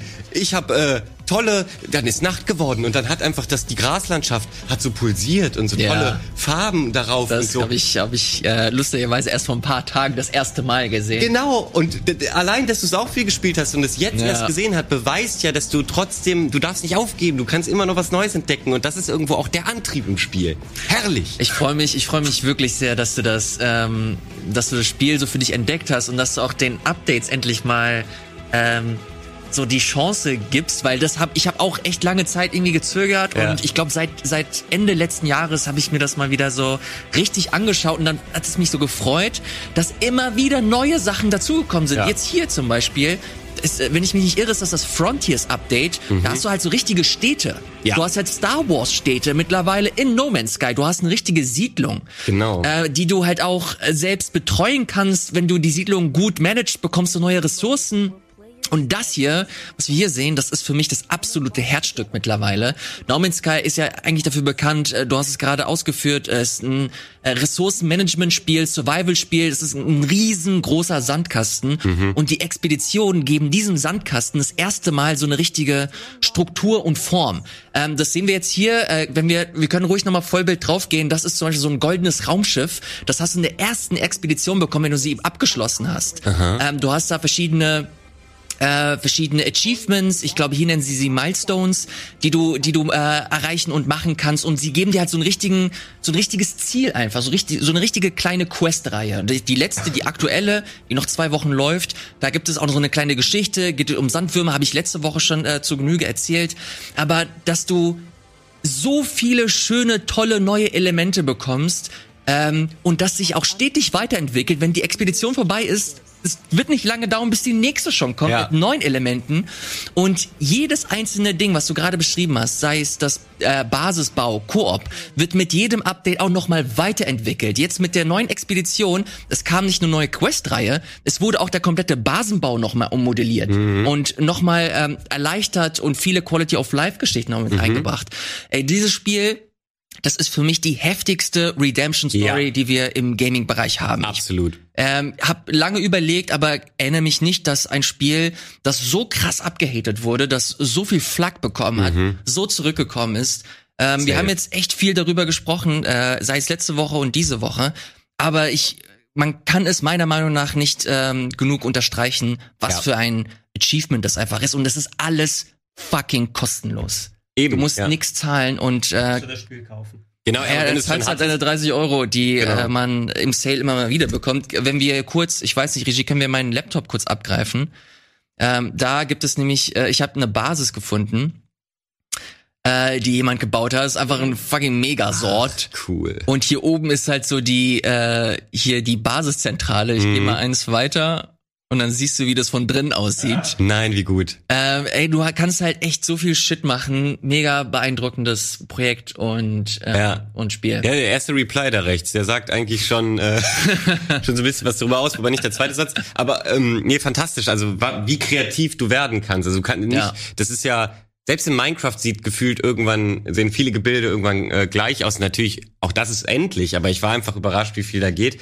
Und zu den Expeditionen habe ich das jetzt so verstanden. Viele Spieler äh, schreckt, glaube ich, bei dem Spiel auch ab. Also ich bin total ein Sandbox-Typ. Also ich mag das nicht an die Hand genommen zu werden, aber ich äh, kenne auch sehr viele Spielerinnen und Spieler, denen das super wichtig ist, überhaupt irgendeine Linie zu haben. Und das scheinen ja dann die Expeditionen dem Auf Ganzen hinzugefügt zu haben. Ja. Das heißt, selbst diese Spielerinnen und Spieler können jetzt äh, mal ausprobieren, Ja. mit diesen Expeditionen vielleicht ein Gefühl für diese Welt zu bekommen. Ja, ich, ich, will, ich, ich will mich da nicht äh, so krass wiederholen. Wie gesagt, Ja. wir haben letzte Woche echt äh, lange darüber gesprochen, aber das Besondere bei diesen Expeditionen ist, dass du halt, dass jeder die gleiche Expedition spielt. Also jeder startet auch auf demselben Planeten. Mhm, Und geil. dadurch hast du halt so ein richtiges Community-Feeling einfach. Eine letzte Frage, weißt du was über die maximale Spieleranzahl? Mit wie vielen Leuten ist man dann da so gleichzeitig unterwegs? Also ich habe, ähm, also in meiner Party waren, glaube ich, maximal vier Leute. ja. Aber ich habe ähm, in der ersten Expedition habe ich glaube ich so 30 Leute auf dem Planeten Cool. gesehen gleichzeitig. Das Es hat aber ja auch geil. irgendwann hat das auch gut geleckt, Ja, ja. äh, je mehr Leute dabei waren. Aber du hast halt theoretisch kannst du, glaube ich, in einer Session echt viele Leute auf einmal sehen. Also Ja. haben sie sich echt Mühe gegeben. Wahnsinn. So, ich merke aber auch, Ja. dass, dass wir so langsam so Gregor verlieren. No Man's Sky ist so überhaupt kein Thema. Wir müssen ihn mit so einem Lasso wieder zurückholen und dieses Lasso ist geformt von ganz vielen Gameboys. so.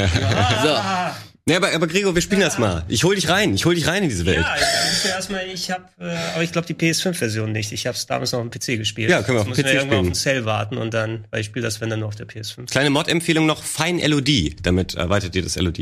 Ja, So. also hier, fang Überleitung, mich. Überleitung, Seil, Gameboy. Was für ein Spiel hast du mitgebracht?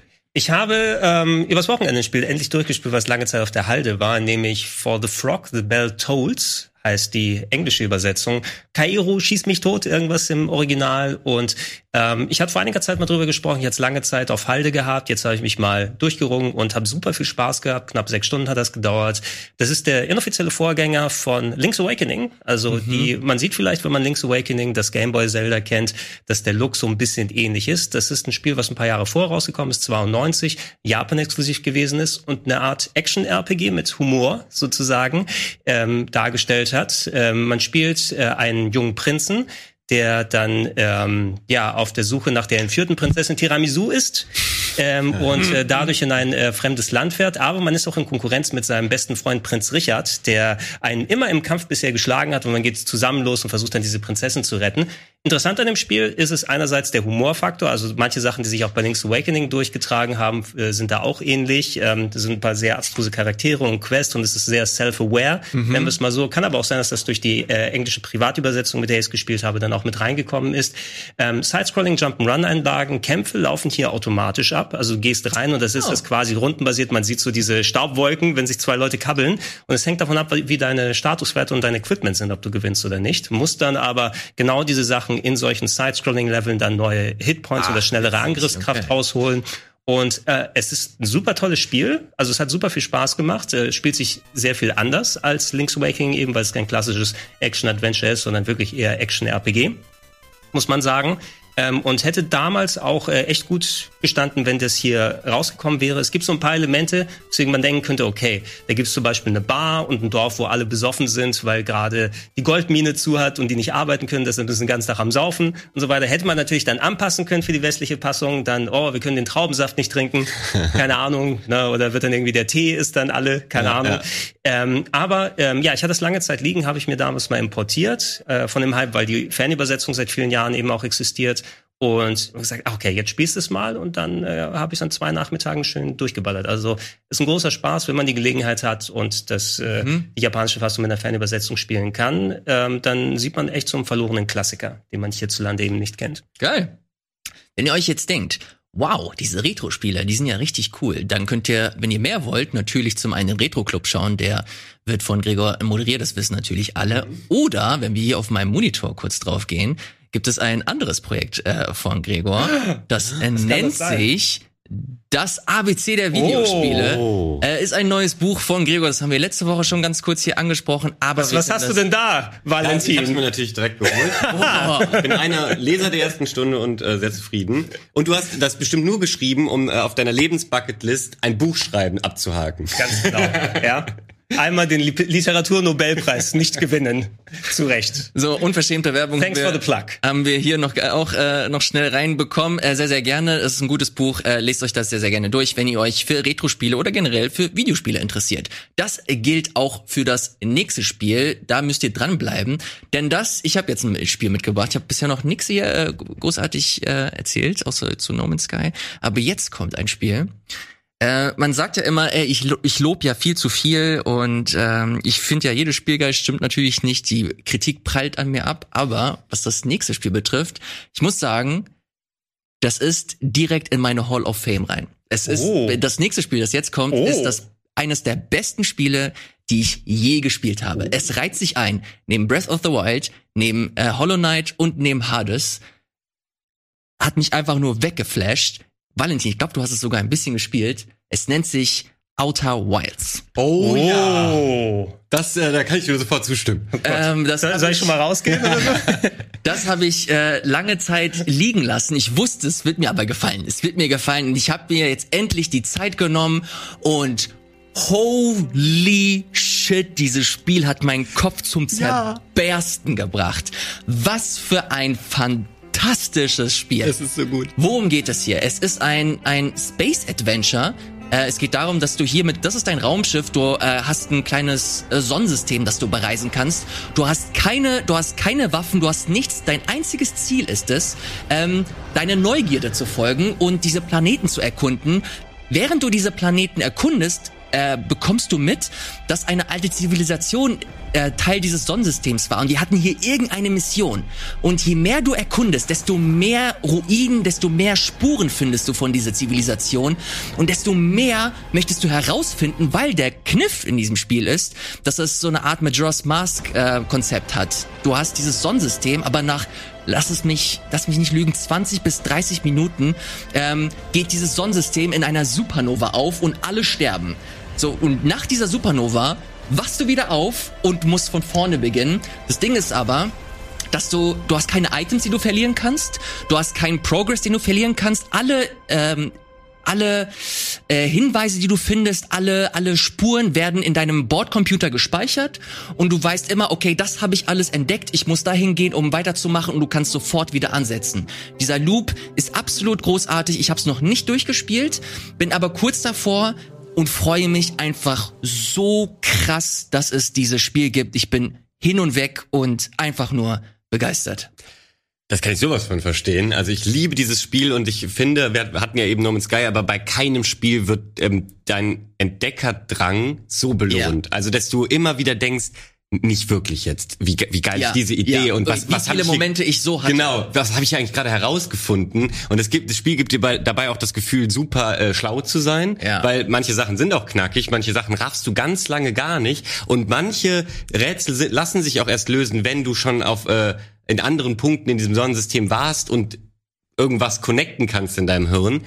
Ähm, also total großartig. Nur großartig. Ja, ähm, ich, äh, habe das jetzt auch wieder, äh, ich, was heißt wieder, ich habe das jetzt das erste Mal so richtig gespielt, vor allem auch, weil der DLC rausgekommen ist. Oh, das ähm, ist gar nicht geil. Ja, wie heißt er denn? Die Echoes, die Echoes of the Eye. Äh, das gucke ich gleich mal nach. Und ähm, da gibt es ja genau Echoes of the Eye, mhm. wenn ich hier nicht irre. Genau. Ähm, ist jetzt rausgekommen, gibt es für PC, PlayStation und Xbox, aber ähm, das Hauptspiel, das muss, glaube ich, ohne Scheiß mal jeder gespielt haben. Das, äh, was Storytelling betrifft, ähm, was so, was so verschiedene ja, was, was Rätsel betrifft, das ist so unheimlich einzigartig. Ja. Ich, es hat mich einfach, ohne Scheiß, ich war richtig schockiert. Ich war, einfach, ich war einfach nur schockiert, wie krass dieses Spiel ist und wie wenig auch darüber gesprochen wird. Also natürlich habe ich immer mal wieder mitbekommen, vor allem international, dass das halt diverse Game of the Year ähm, Awards gewonnen hat.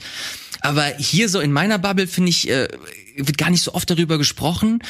Aber ähm, ist interessant. Also ich kann mich hauptsächlich daran erinnern, ich habe es auch noch nicht gespielt, aber ich ähm, habe noch sehr präsent eben diese sehr positive Berichterstattung. Ich glaube, gerade auch, weil du dich äh, in dem Podcast sehr positiv ja, darüber stimmt, ausgelassen ja. hast, wo wir ausführlich geredet haben.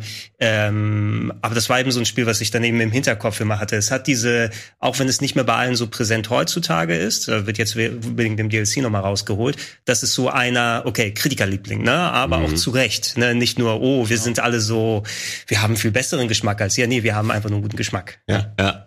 Also es ist nicht überhyped, meiner Meinung nach. Und ich hab's ja gehypt. Nee, nee, überhaupt nicht. Ja. Also es, es, ich, ich kann auch nachvollziehen, ich habe mich lustigerweise mal mit, äh, mit Andreas unter Andreas Links, mhm. äh, mit dem spiele ich äh, ab und zu mal äh, Spiele und Outer Wilds war so in dieser engere, engeren Auswahl. Wir haben es dann gelassen, er hat's dann äh, alleine angefangen, ist überhaupt nicht mit klargekommen, ah. weil er meinte, dass er ähm, die Steuerung viel zu hakelig findet, äh, mhm. äh, dass, äh, dass sich das Raumschiff nicht geil steuert. Und ich muss sagen, am Anfang hatte ich richtig Probleme. Ja. Ich hatte halt keinen Plan, wie mir geschah, wie, wie dieses Raumschiff ähm, gesteuert werden kann, weil das ist halt so ein bisschen auch realistisch. Mhm. Um einen Planeten anzusteuern, musst du zum Beispiel auch die Geschwindigkeit anpassen und dich zu seiner Umlaufbahn genau. anpassen, damit du dann auch andocken kannst. Also wie im echten fucking Leben. Ja. Ähm, wie ich im echten Leben auch andocke am Planeten, genau. Aber ähm, das also je mehr, je mehr Erfahrung du sammelst und ich habe das nach nach ein paar Stunden habe ich das dann auch drauf gehabt. Ähm, mhm. Das macht einfach, ey, das macht so viel richtig, so ein beeindruckendes Spiel und ich weiß gar nicht, wie sie es toppen wollen jetzt mit dem DLC. Ja. Äh, kann man eigentlich nur verlieren, aber ey, einfach nur beeindruckend. Kostet paar 20 Euro, ähm, sowohl auf dem PC als auch für Konsolen, wollte ich hier mal loswerden. Ja. Outer Wilds. Aber gut, dass du sagst mit dem DLC, weil das habe ich gar nicht mitbekommen. Ich pack's jetzt auch nochmal an. Ähm Ey, na, sag mir Bescheid, wenn du es gespielt hast, dann äh, kommen wir wieder her. Sehr, sehr gerne, ja. Ja, und ich, also ganz kurz letzter Satz, ich äh, kann Andreas aber total verstehen äh, und, und du hast es ja auch berichtet, ich war am Anfang auch richtig lost und hätte ich nicht so ein bisschen Durchhaltevermögen gehabt, hätte ich es vielleicht zu schnell weggelegt und dann erschließt sich dir gar nicht, wie cool ja. das ist. Also man muss schon irgendwie so ein, zwei Stündchen so ein bisschen so, ah, ich verstehe zwar nix, aber ich gebe mir Mühe und dann macht so Klick Ja. und du weißt, boah, jetzt will ich es aber auch alles entdecken. Ey, aber dann kommt ein Aha-Moment Ja, nach ja. dem nächsten. Das ist wirklich Wahnsinn. Ähm, ich wollte sagen, ich war tatsächlich über das Spiel noch vor ein paar Wochen noch mal gestolpert durch, wie so, es war so ein, so ein typischer Wikipedia-Abend, ne? Was ist da? Du klickst dich irgendwie von einem Artikel zum anderen und liest dann Sachen. Und ich bin dann beim äh, Schauspieler Masi Oka, glaube ich, hieß der Kollege, gelandet. Der hat bei Heroes zum Beispiel, der alten Serie, den Mhm. Ja, Hero gespielt. ja, Ähm, der hat das Studio gegründet, Ja, das Outer ja, Wilds gemacht hat. das? Ne? Weil er vorher als Programmierer gearbeitet Mhm. hat. Und ich dachte, ah, was ist denn das für eine Verbindung? Und er hat gleich, also quasi mitverantwortlich. Ich weiß nicht, wie sehr der aktiv gewesen ist, Ja. außer Gründer des Studios an dem Spiel, aber der hat wohl gleich das richtige Projekt dann am Start gehabt. Ohne, äh, Wahnsinn. Das ist wirklich einfach nur sehr, sehr, sehr gut. Das wird wahrscheinlich auch auf Elden Ring äh, zutreffen. Vielleicht. äh, ist ein Spiel, das jetzt im Februar, Ende Februar rauskommen wird, ist natürlich von den From Software machen. Hidetaka Miyazaki ist der ähm, Director des Spiels, ist natürlich der ja, ist es der direkte, indirekte, spirituelle Nachfolger der Dark Souls-Reihe. Elden Ring heißt das Ganze, soll rauskommen. Wir haben letzte Woche einen ausführlichen Gameplay-Reveal gesehen. Ja. 20 Minuten äh, ist das lang gewesen. Wir werden jetzt hier auf dem Kanal äh, ich glaube, ein Tag nach der Veröffentlichung dieses Videos werden wir noch ein Game Talk Spezial haben, wo sich Eddie hingesetzt hat, äh, Sebastian von Game 2 und noch irgendjemand. Colin, glaube Colin, ich. glaube ich, ja. Colin, äh, die haben das sogar gespielt. Äh, wie das ähm, wie das geworden ist und was sie dabei denken, das könnt ihr dann später sehen. Hier werden wir noch mal auf den Reveal äh, schauen und da wollte ich ganz gerne zusammentragen, so fünf Details, die wir besonders geil finden oder die äh, irgendwie besonders sind oder auf die wir uns freuen. Äh, ich habe fünf Videos vorbereitet. Gregor, ich weiß, du hast auch ein paar Details mitgebracht. Ich würde erstmal äh, die Dinger durchgehen, die ich hier auf der Liste habe, und dann können wir sehr gerne nochmal anschließen, Valentin. Ja. Du natürlich auch. Ich würde ganz gerne anfangen mit einer Neuerung, die wir das erste Mal in Elden Ring sehen, und, und zwar ist das die Map. Ähm, ist ein, ein Item, das wir in jedem Open-World-Spiel eigentlich haben. Das erste Mal jetzt hier auch bei Elden Ring. Ähm, wir sehen sie hier und ich mag es tatsächlich ganz gerne, dass es keine ausdefinierte Map ist, sondern so eine illustrierte. Ja. Ähm, du hast trotzdem verschiedene Marker, du kannst äh, sehen, wo deine, wo verschiedene Orte sind, die von Interesse äh, sind. Und ich weiß nicht, wie es euch geht, aber ich finde das nur nice, vor allem wegen diesem, ganz links zum Beispiel, seht ihr diesen Baum mit so ganz, mit so weirden, glitzernden Steinen. Oben gleich seht ihr so eine Art Wald, da rechts in der Mitte seht ihr so eine Art Moor, das auch nochmal mit so einem Icon hervorsticht.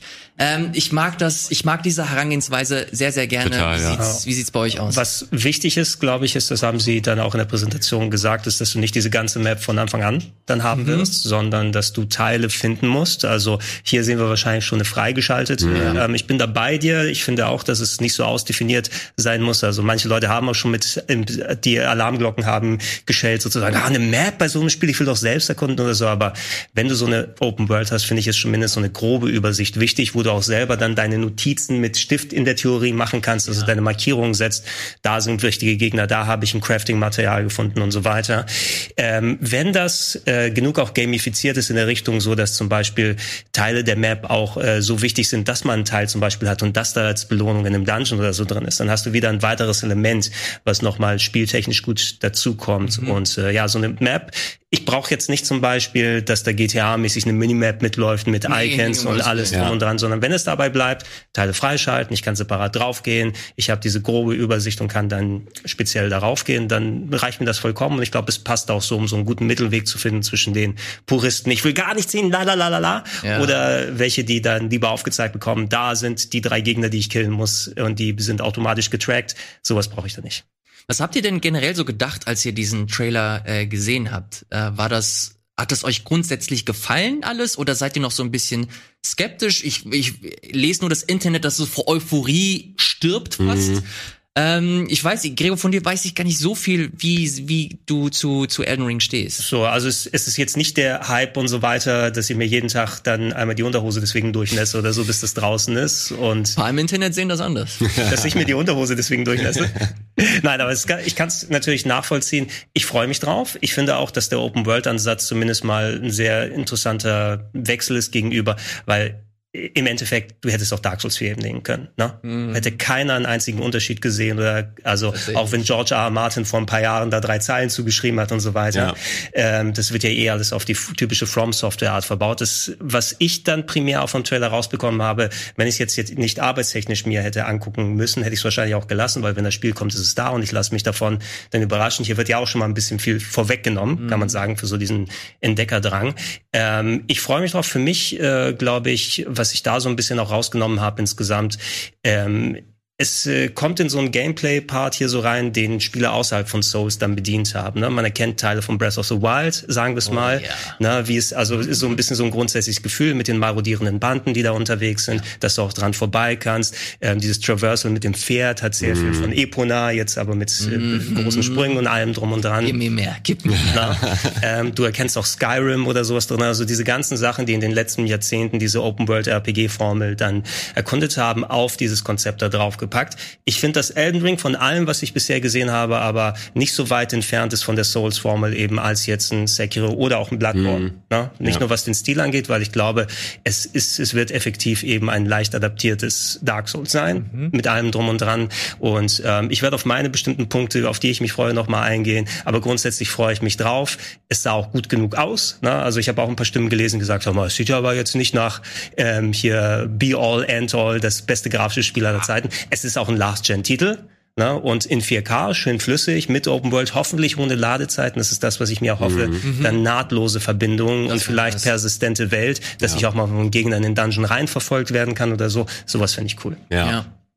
Ich bin ja äh, einer der ersten, der auf die Optik guckt und ich äh, finde die super. Also ich, äh, das heißt, sieht klasse aus. Das ist, das ist kein Spiel, was ich wegen der Optik spiele, sondern wegen, wie die diese Welt gestalten. Der und Style. Der eher. Style, genau, wie die Level aufgebaut mhm. sind. Und ähm, sie mussten sich ja auch so ein bisschen fragen, warum heißt es nicht Dark Souls 4? Warum machen wir eine neue IP? Und ähm, mhm. das hat mir jetzt, äh, und das wusste ja keiner vorher, dieser Gameplay-Trailer erstmalig beantwortet. Äh, und zwar also einfach der neue Ansatz, wirklich eine Open World zu haben und nicht mhm. diesen Open Schlauch, ist ja aber auch, weil dieser Open Schlauch so beliebt war in der Souls-Reihe und ähm, ja, also es ist einfach ein bisschen risky, ähm, weil sie hätten ja quasi auch da einfach ähm, weiter mit ihren, also die Leute. Bei Open Schlauch würde ich das ein bisschen so relativieren. Ja. Das ist so eher Metroidvania, finde ich eben, was Stimmt, du in den ja. alten gesehen hast. Ne? Du hast genau. ja wirklich eine recht große Welt, aber dann hast du eben die ganzen Abkürzungen freigeschaltet. Ja. Und das zu verbinden, Open Schlauch impliziere ich tatsächlich eher mehr, dann bist du bei Call of Duty dann angekommen, wo du mal ein paar breitere Gebiete hast.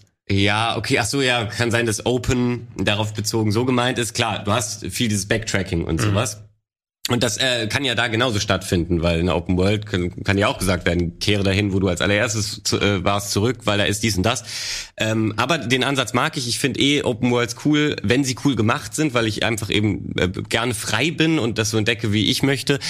Aber ähm, dieser ganze Stil hat mich total abgeholt. Ich, ich muss sagen, ähm, ich liebe da die Dark Souls Serie.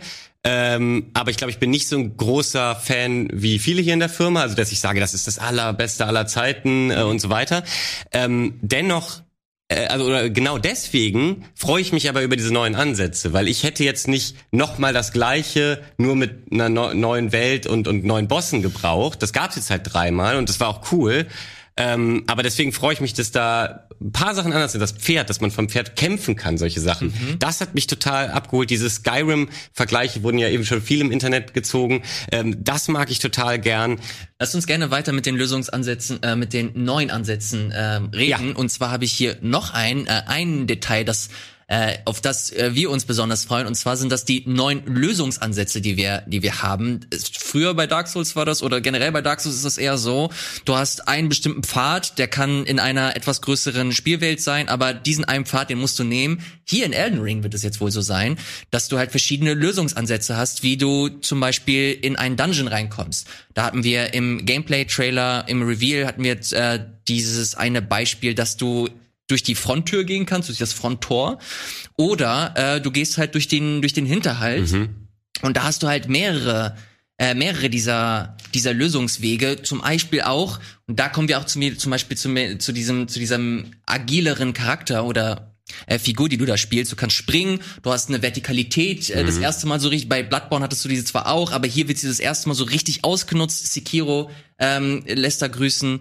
Und das sind so zum Beispiel die Details, die ich mich äh, auf die ich mich mega freue, weil ich glaube, gerade im, im Zusammenspiel mit den Dungeons könnte da echt was sehr Interessantes auf uns zukommen. Ja, also was ich spannend auch finde, du hast diesen äh, diese Wahl angesprochen mal, da gab es diesen äh, dieses eine Schloss, schleichst du dich vorne vor, oder schleichst du dich hinten rein oder gehst du vorne und greifst die Leute an, weil es da gefährlich sein kann.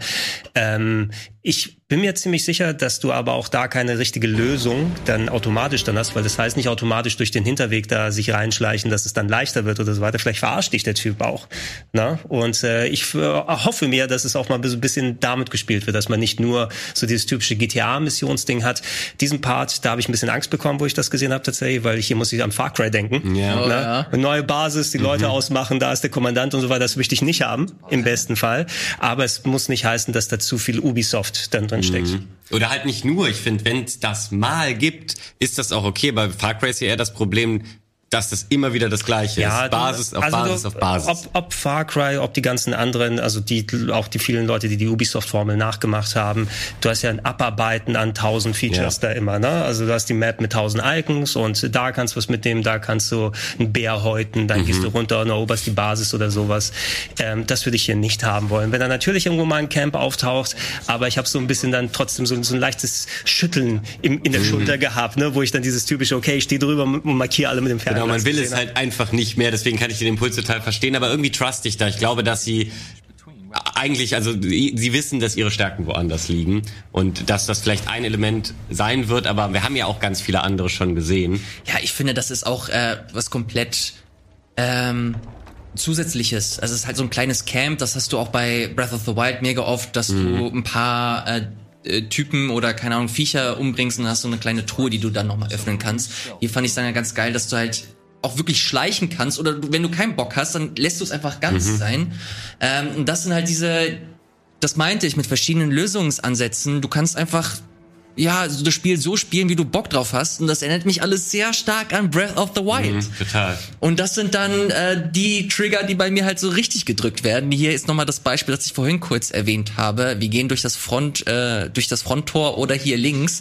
Hier haben wir nochmal einen NPC, der uns äh, darauf hinweist. Da hast du kurz drauf angespielt, Gregor. Mhm. Und der meinte, er geht lieber links statt durch das äh, Tor. Aber kann man dem trauen? I don't know. Wer weiß, ne? Also irgendwo, ich bin mir sicher, dass irgendwo auch noch so ein Patches oder so auftaucht. ne? Wobei da weiß man, dass man denen schon nicht trauen sollte. Aber vielleicht kannst du dem ja jetzt trauen. Ja. Ne? Wer weiß. Ja, das äh, bin, ich bin gespannt darauf, wie sie es auch. Äh, es wirkt auf jeden Fall wesentlich lebendiger dadurch. Mhm. Ne? Ähm, nicht nur durch die Tatsache, dass du auch jetzt eben Online-Geschichten sagen äh, machen wirst. Also du wirst gleich nochmal die Punkte hier fertig machen. Ich habe noch ein paar Sachen zum Ergänzen. Mhm, ich habe auch nochmal ein paar Punkte, die ich ansprechen wollen würde. Ähm, alleine dadurch, dass du zwar eine so Endzeit-Fantasy oder sowas ähnlich ähnlich hast, äh, wie bei den Soul-Spielen, weil die Soul-Spiele waren sehr gering populiert. Häufig, ne? Du hattest mhm. vielleicht mal so ein Dorf wie Majula in Dark Souls 2, wo sich ein bisschen was gesammelt hat. Aber ich habe hier schon das Gefühl, dass du auch mal ähm, Leute siehst, die da auch eine funktionierende Gesellschaft haben. Ne? Und vielleicht wird es dann noch mal ein bisschen weitergetragen, ob es mal ein NPC ist, der da steht. Vielleicht gibt es auch tatsächlich eine richtige Stadt, wo man unterwegs sein kann und nicht nur eine Hubwelt MMO-mäßig, wo lauter Geister herumlaufen, die, mhm. wo du siehst, dass die gerade bei den äh, Questgebern sind die ganze mhm. Zeit. Also ich bin sehr gespannt drauf. Was mir eventuell abgehen würde, ist diesen Metroidvania-Gedanken, den ich nochmal geäußert habe vorhin zu dem anderen Punkt, ähm, ob sowas überhaupt möglich ist durch die Open World oder nicht. Weil dadurch hast du zwar Vertikalität ist da, auch einer meiner positiven Punkte, dass du da auch nicht nur auf dem flachen Gebiet und so weiter da bist, aber es wird jetzt nicht so sein, dass ich, wenn ich im Norden der Map deine Tür freischalte, ich auf einmal unten im Süden der Map, Map ankomme und sehe, ja, es ist ja natürlich miteinander verbunden. Mhm. Ich weiß nicht, ob sowas möglich ist durch die Breite mhm. des Ganzen. Ich glaube, das wirst du halt viel stärker in den Dungeons selbst haben. Mhm. Dass die halt sehr verzweigt sein werden, sehr viel Metroidvania-Aspekte haben. Ich glaube, das hat auch irgendjemand, wir hatten das, ich glaube, Vatividia, da habe ich mir ein Video angeguckt, der Dark Souls-YouTuber. Und der meinte halt auch, dass das wohl in den Dungeons sehr ähm, ja sehr stark Dark Souls weibig einfach mhm. wird mhm. und äh, ich glaube in dieser Richtung würde ich auch meine Erwartungen irgendwie stellen. Ähm, ich erwarte jetzt nicht, dass ich ganz Norden irgendwie eine Tour öffne und dann bin ich im Süden plötzlich der Map. Es wird bestimmt irgendwas geben, wo du unterhalb der Map dich wieder komplett durch die halbe Welt arbeiten kannst. Das wäre geil. Bin ich mir relativ sicher. Das wäre ziemlich cool. Auch cool wären tolle, neue, interessante NPCs. Da haben wir glücklicherweise ein paar von denen in, in den...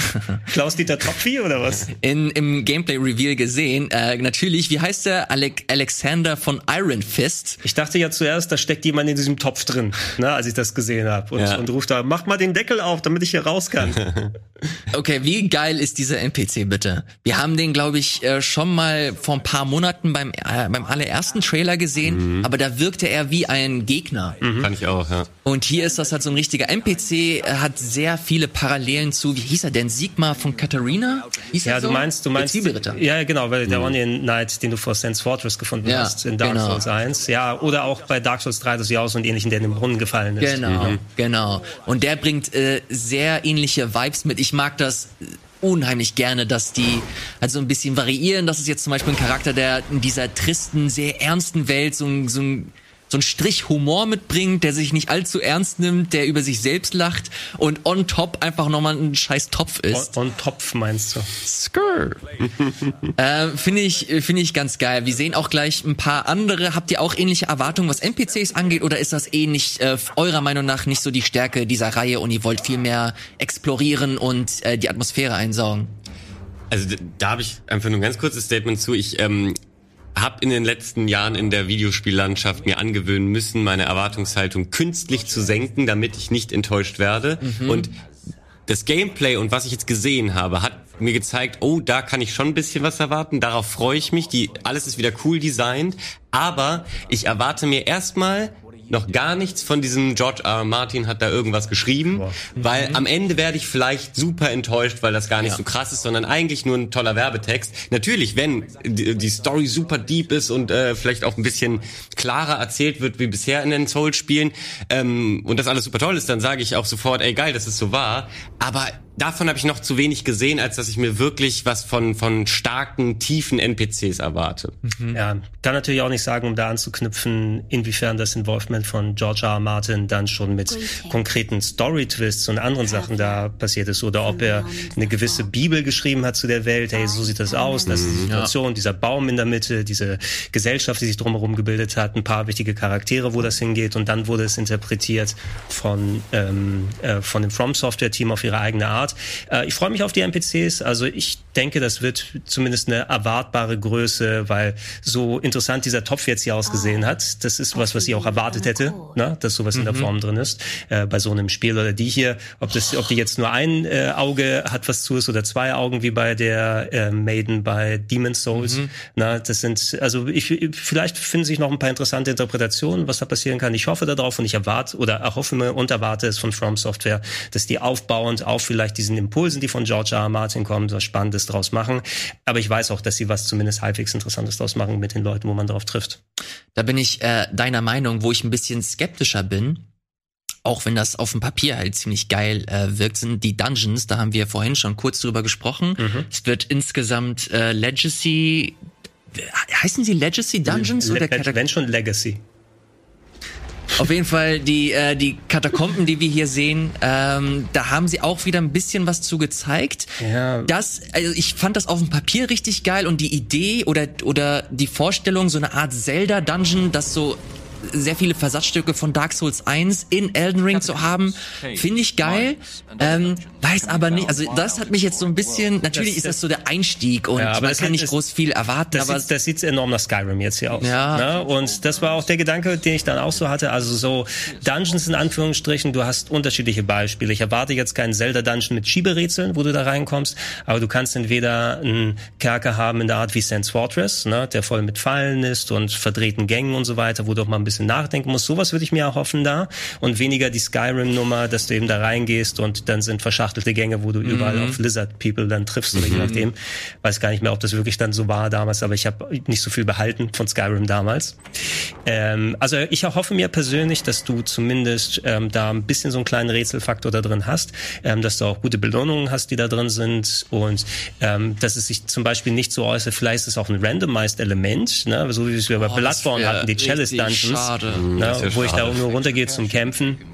Oh, und ich würde auch hoffen, dass es nicht nur Fallen sind, die da aufgestellt sind. Weil gleich sieht man so ein Part und so weiter. Okay, mal ein bisschen andere Architektur.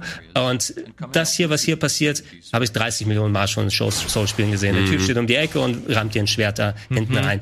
Dass es mehr drüber hinausgeht, außer Gegner sind versteckt, wo ich sie nicht sehen kann. Ja. No? Dazu muss ich aber ganz kurz sagen, ich, ähm, da habe ich das Gefühl, dass sie den Spagat eigentlich, also für meinen Geschmack ganz cool hinkriegen. Sie wollen natürlich ihre Souls-Fans absolut abholen und auch beliebte Elemente nicht streichen. Ähm, gleichzeitig versuchen sie aber eben einiges Neues und es gab Stellen in der Open World, so sah noch nichts in irgendeinem Souls-Spiel aus. Du hast aber als Souls-Fan trotzdem diese fetten Burgen, die du halt erkunden willst, die einfach also kein anderer Developer kann solche Burgen designen.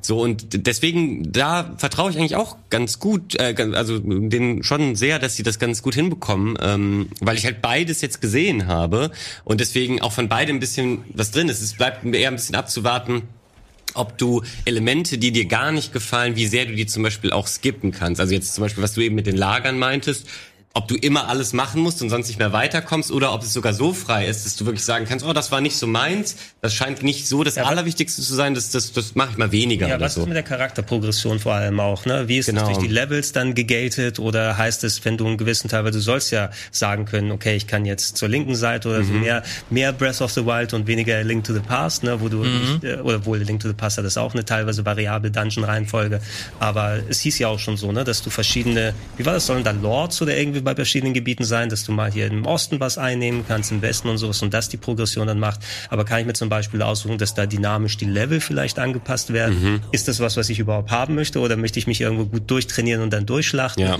Also da, da müssen sich die Gedanken drum gemacht haben, ähm, weil ich erhoffe mir dann eben auch Varianz und Freiheit, wirklich Freiheit, um Sachen dann anzugehen. Sonst macht ja eine Open World keinen Sinn. Warum solltest du dich sonst dafür entscheiden, meiner Meinung nach? Ja. Also viele Open Worlds scheitern genau daran, dass sie keinen Sinn machen, weil du eigentlich gar nicht frei bist.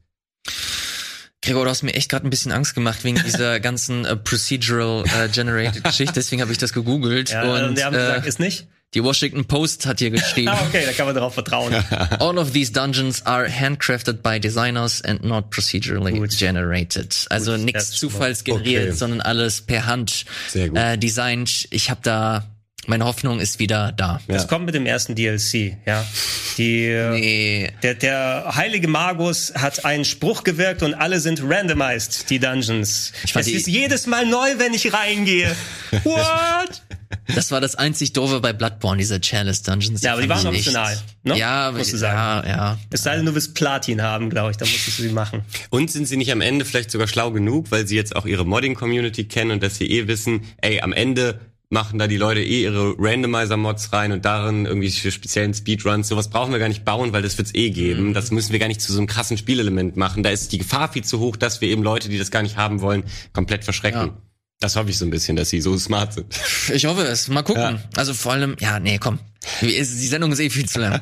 So, äh, als letzten Punkt habe ich hier die Beschwörung und Kunstangriffe. Ich weiß nicht, ob ich, äh, ob euch das irgendwas sagt. Habt ihr das mitbekommen, dass sie, äh, das haben wir schon bei Dark Souls 3 gehabt, dass du bei bestimmten Waffen nochmal so äh, Special Moves machen konntest. Hier kommt jetzt on top, dass du äh, diese Special Moves, die wurden ausgearbeitet und nochmal weiterentwickelt, aber hier hast du nochmal so kleine Beschwörungen. Und die fand ich richtig nice. Vor allem, weil du hier gesehen hast, dass sie so verschiedene Perks haben, Vorteile und Nachteile. Du, hier hast du so eine Bande von Goblins beschworen, aber ähm, bevor sie angreifen, machen sie so einen Laut. Also sie, sie machen so einen Kampfruf und dadurch ziehen sie die ganze Aufmerksamkeit äh, auf sich. Also das bedeutet, du kannst nicht ein, deine, deine Angriffe auf einen Typen äh, konzentrieren, sondern sie schauen zu, dass das ganze Lager auf dich kommt. Und da könnte es sein, dass sie dich halt überwältigen. Äh, dazu kommen halt noch diese absolut abgefahrenen äh, Angriffe.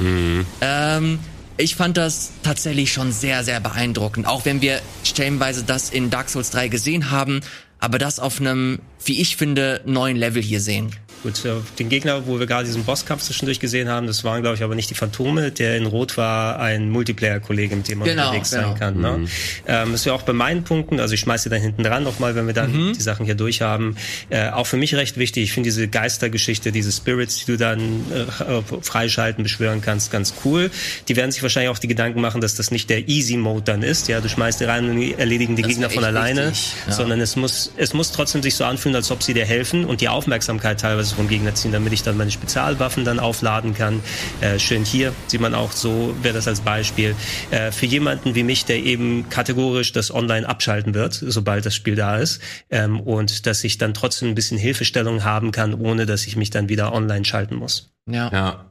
Ja, also meine einzige Befürchtung war ähm, eben auch die, dass die zu OP sein könnten. Aber irgendwie, äh, du hast es gerade mir diese Befürchtung sogar ein bisschen genommen, weil mir das, glaube ich, beim, beim ähm, Schauen gar nicht so krass aufgefallen ist, dass sie eben so die komplette Agro dann ziehen, mhm. was natürlich das zu einem total taktischen Element wiederum macht. Also du kannst es total falsch einsetzen und irgendwie alle pullen ja. und dann wird es zu viel.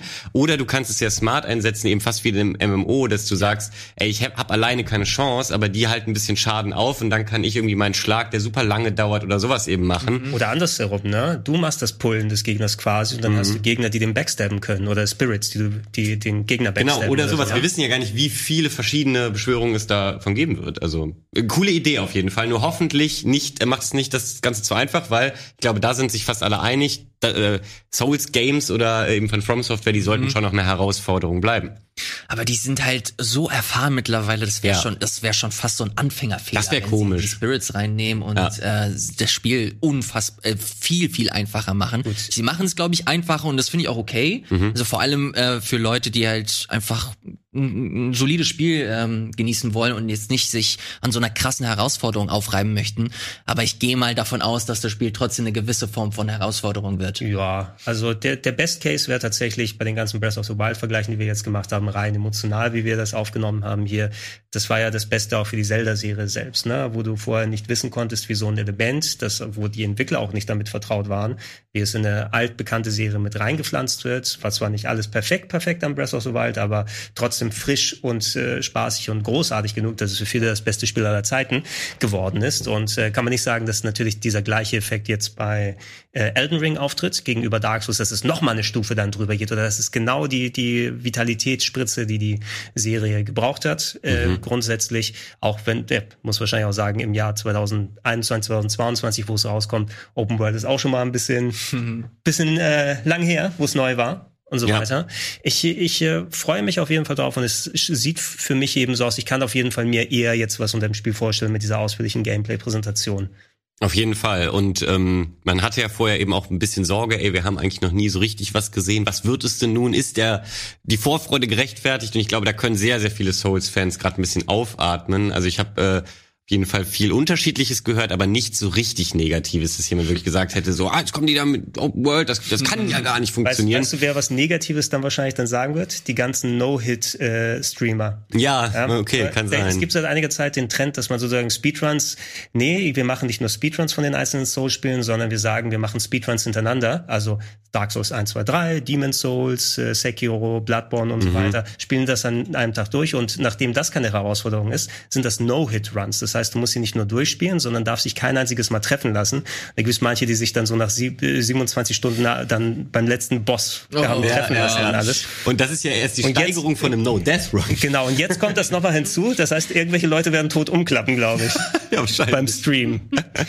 So, meine Punkte habe ich äh, abgearbeitet. Wenn ihr noch Ergänzungen habt, sehr, sehr gerne. Ich, äh, liebe Regie, ich lasse hier einfach mal noch ein äh, Video laufen parallel, damit wir Bildmaterial haben. Ja, ich würde eine Sache reinschmeißen, weil den Großteil haben wir wohl anhalb, den Großteil haben wir schon dann bei deinen Punkten dann gehabt. Äh, Vertikalität hast du besprochen. Was ich mir gerne erhoffen würde, wäre, dass am Ende vielleicht so typisch wie bei so einem Open-World-Game so eine Flugfähigkeit dazu kommt. Ne? Vielleicht mhm. kannst du einen Drachen als Mount oder irgendwie sowas oh, haben. Alter, als letzter großer Review. Ja, wenn, ja. Wenn, wenn du wenn du quasi schon deine Hauptquest dann hast, ne, und dann ähm, erscheint die fliegende Insel dann oder der Baum ist eigentlich ein Warpfeld, was wo du dann hochkommst, musst aber hochfliegen mit dem Drachen, dass du die Fähigkeit dann drüber zu fliegen. Sowas fände ich cool, dass du das nochmal von einer anderen Perspektive dir da angucken kannst. Mhm.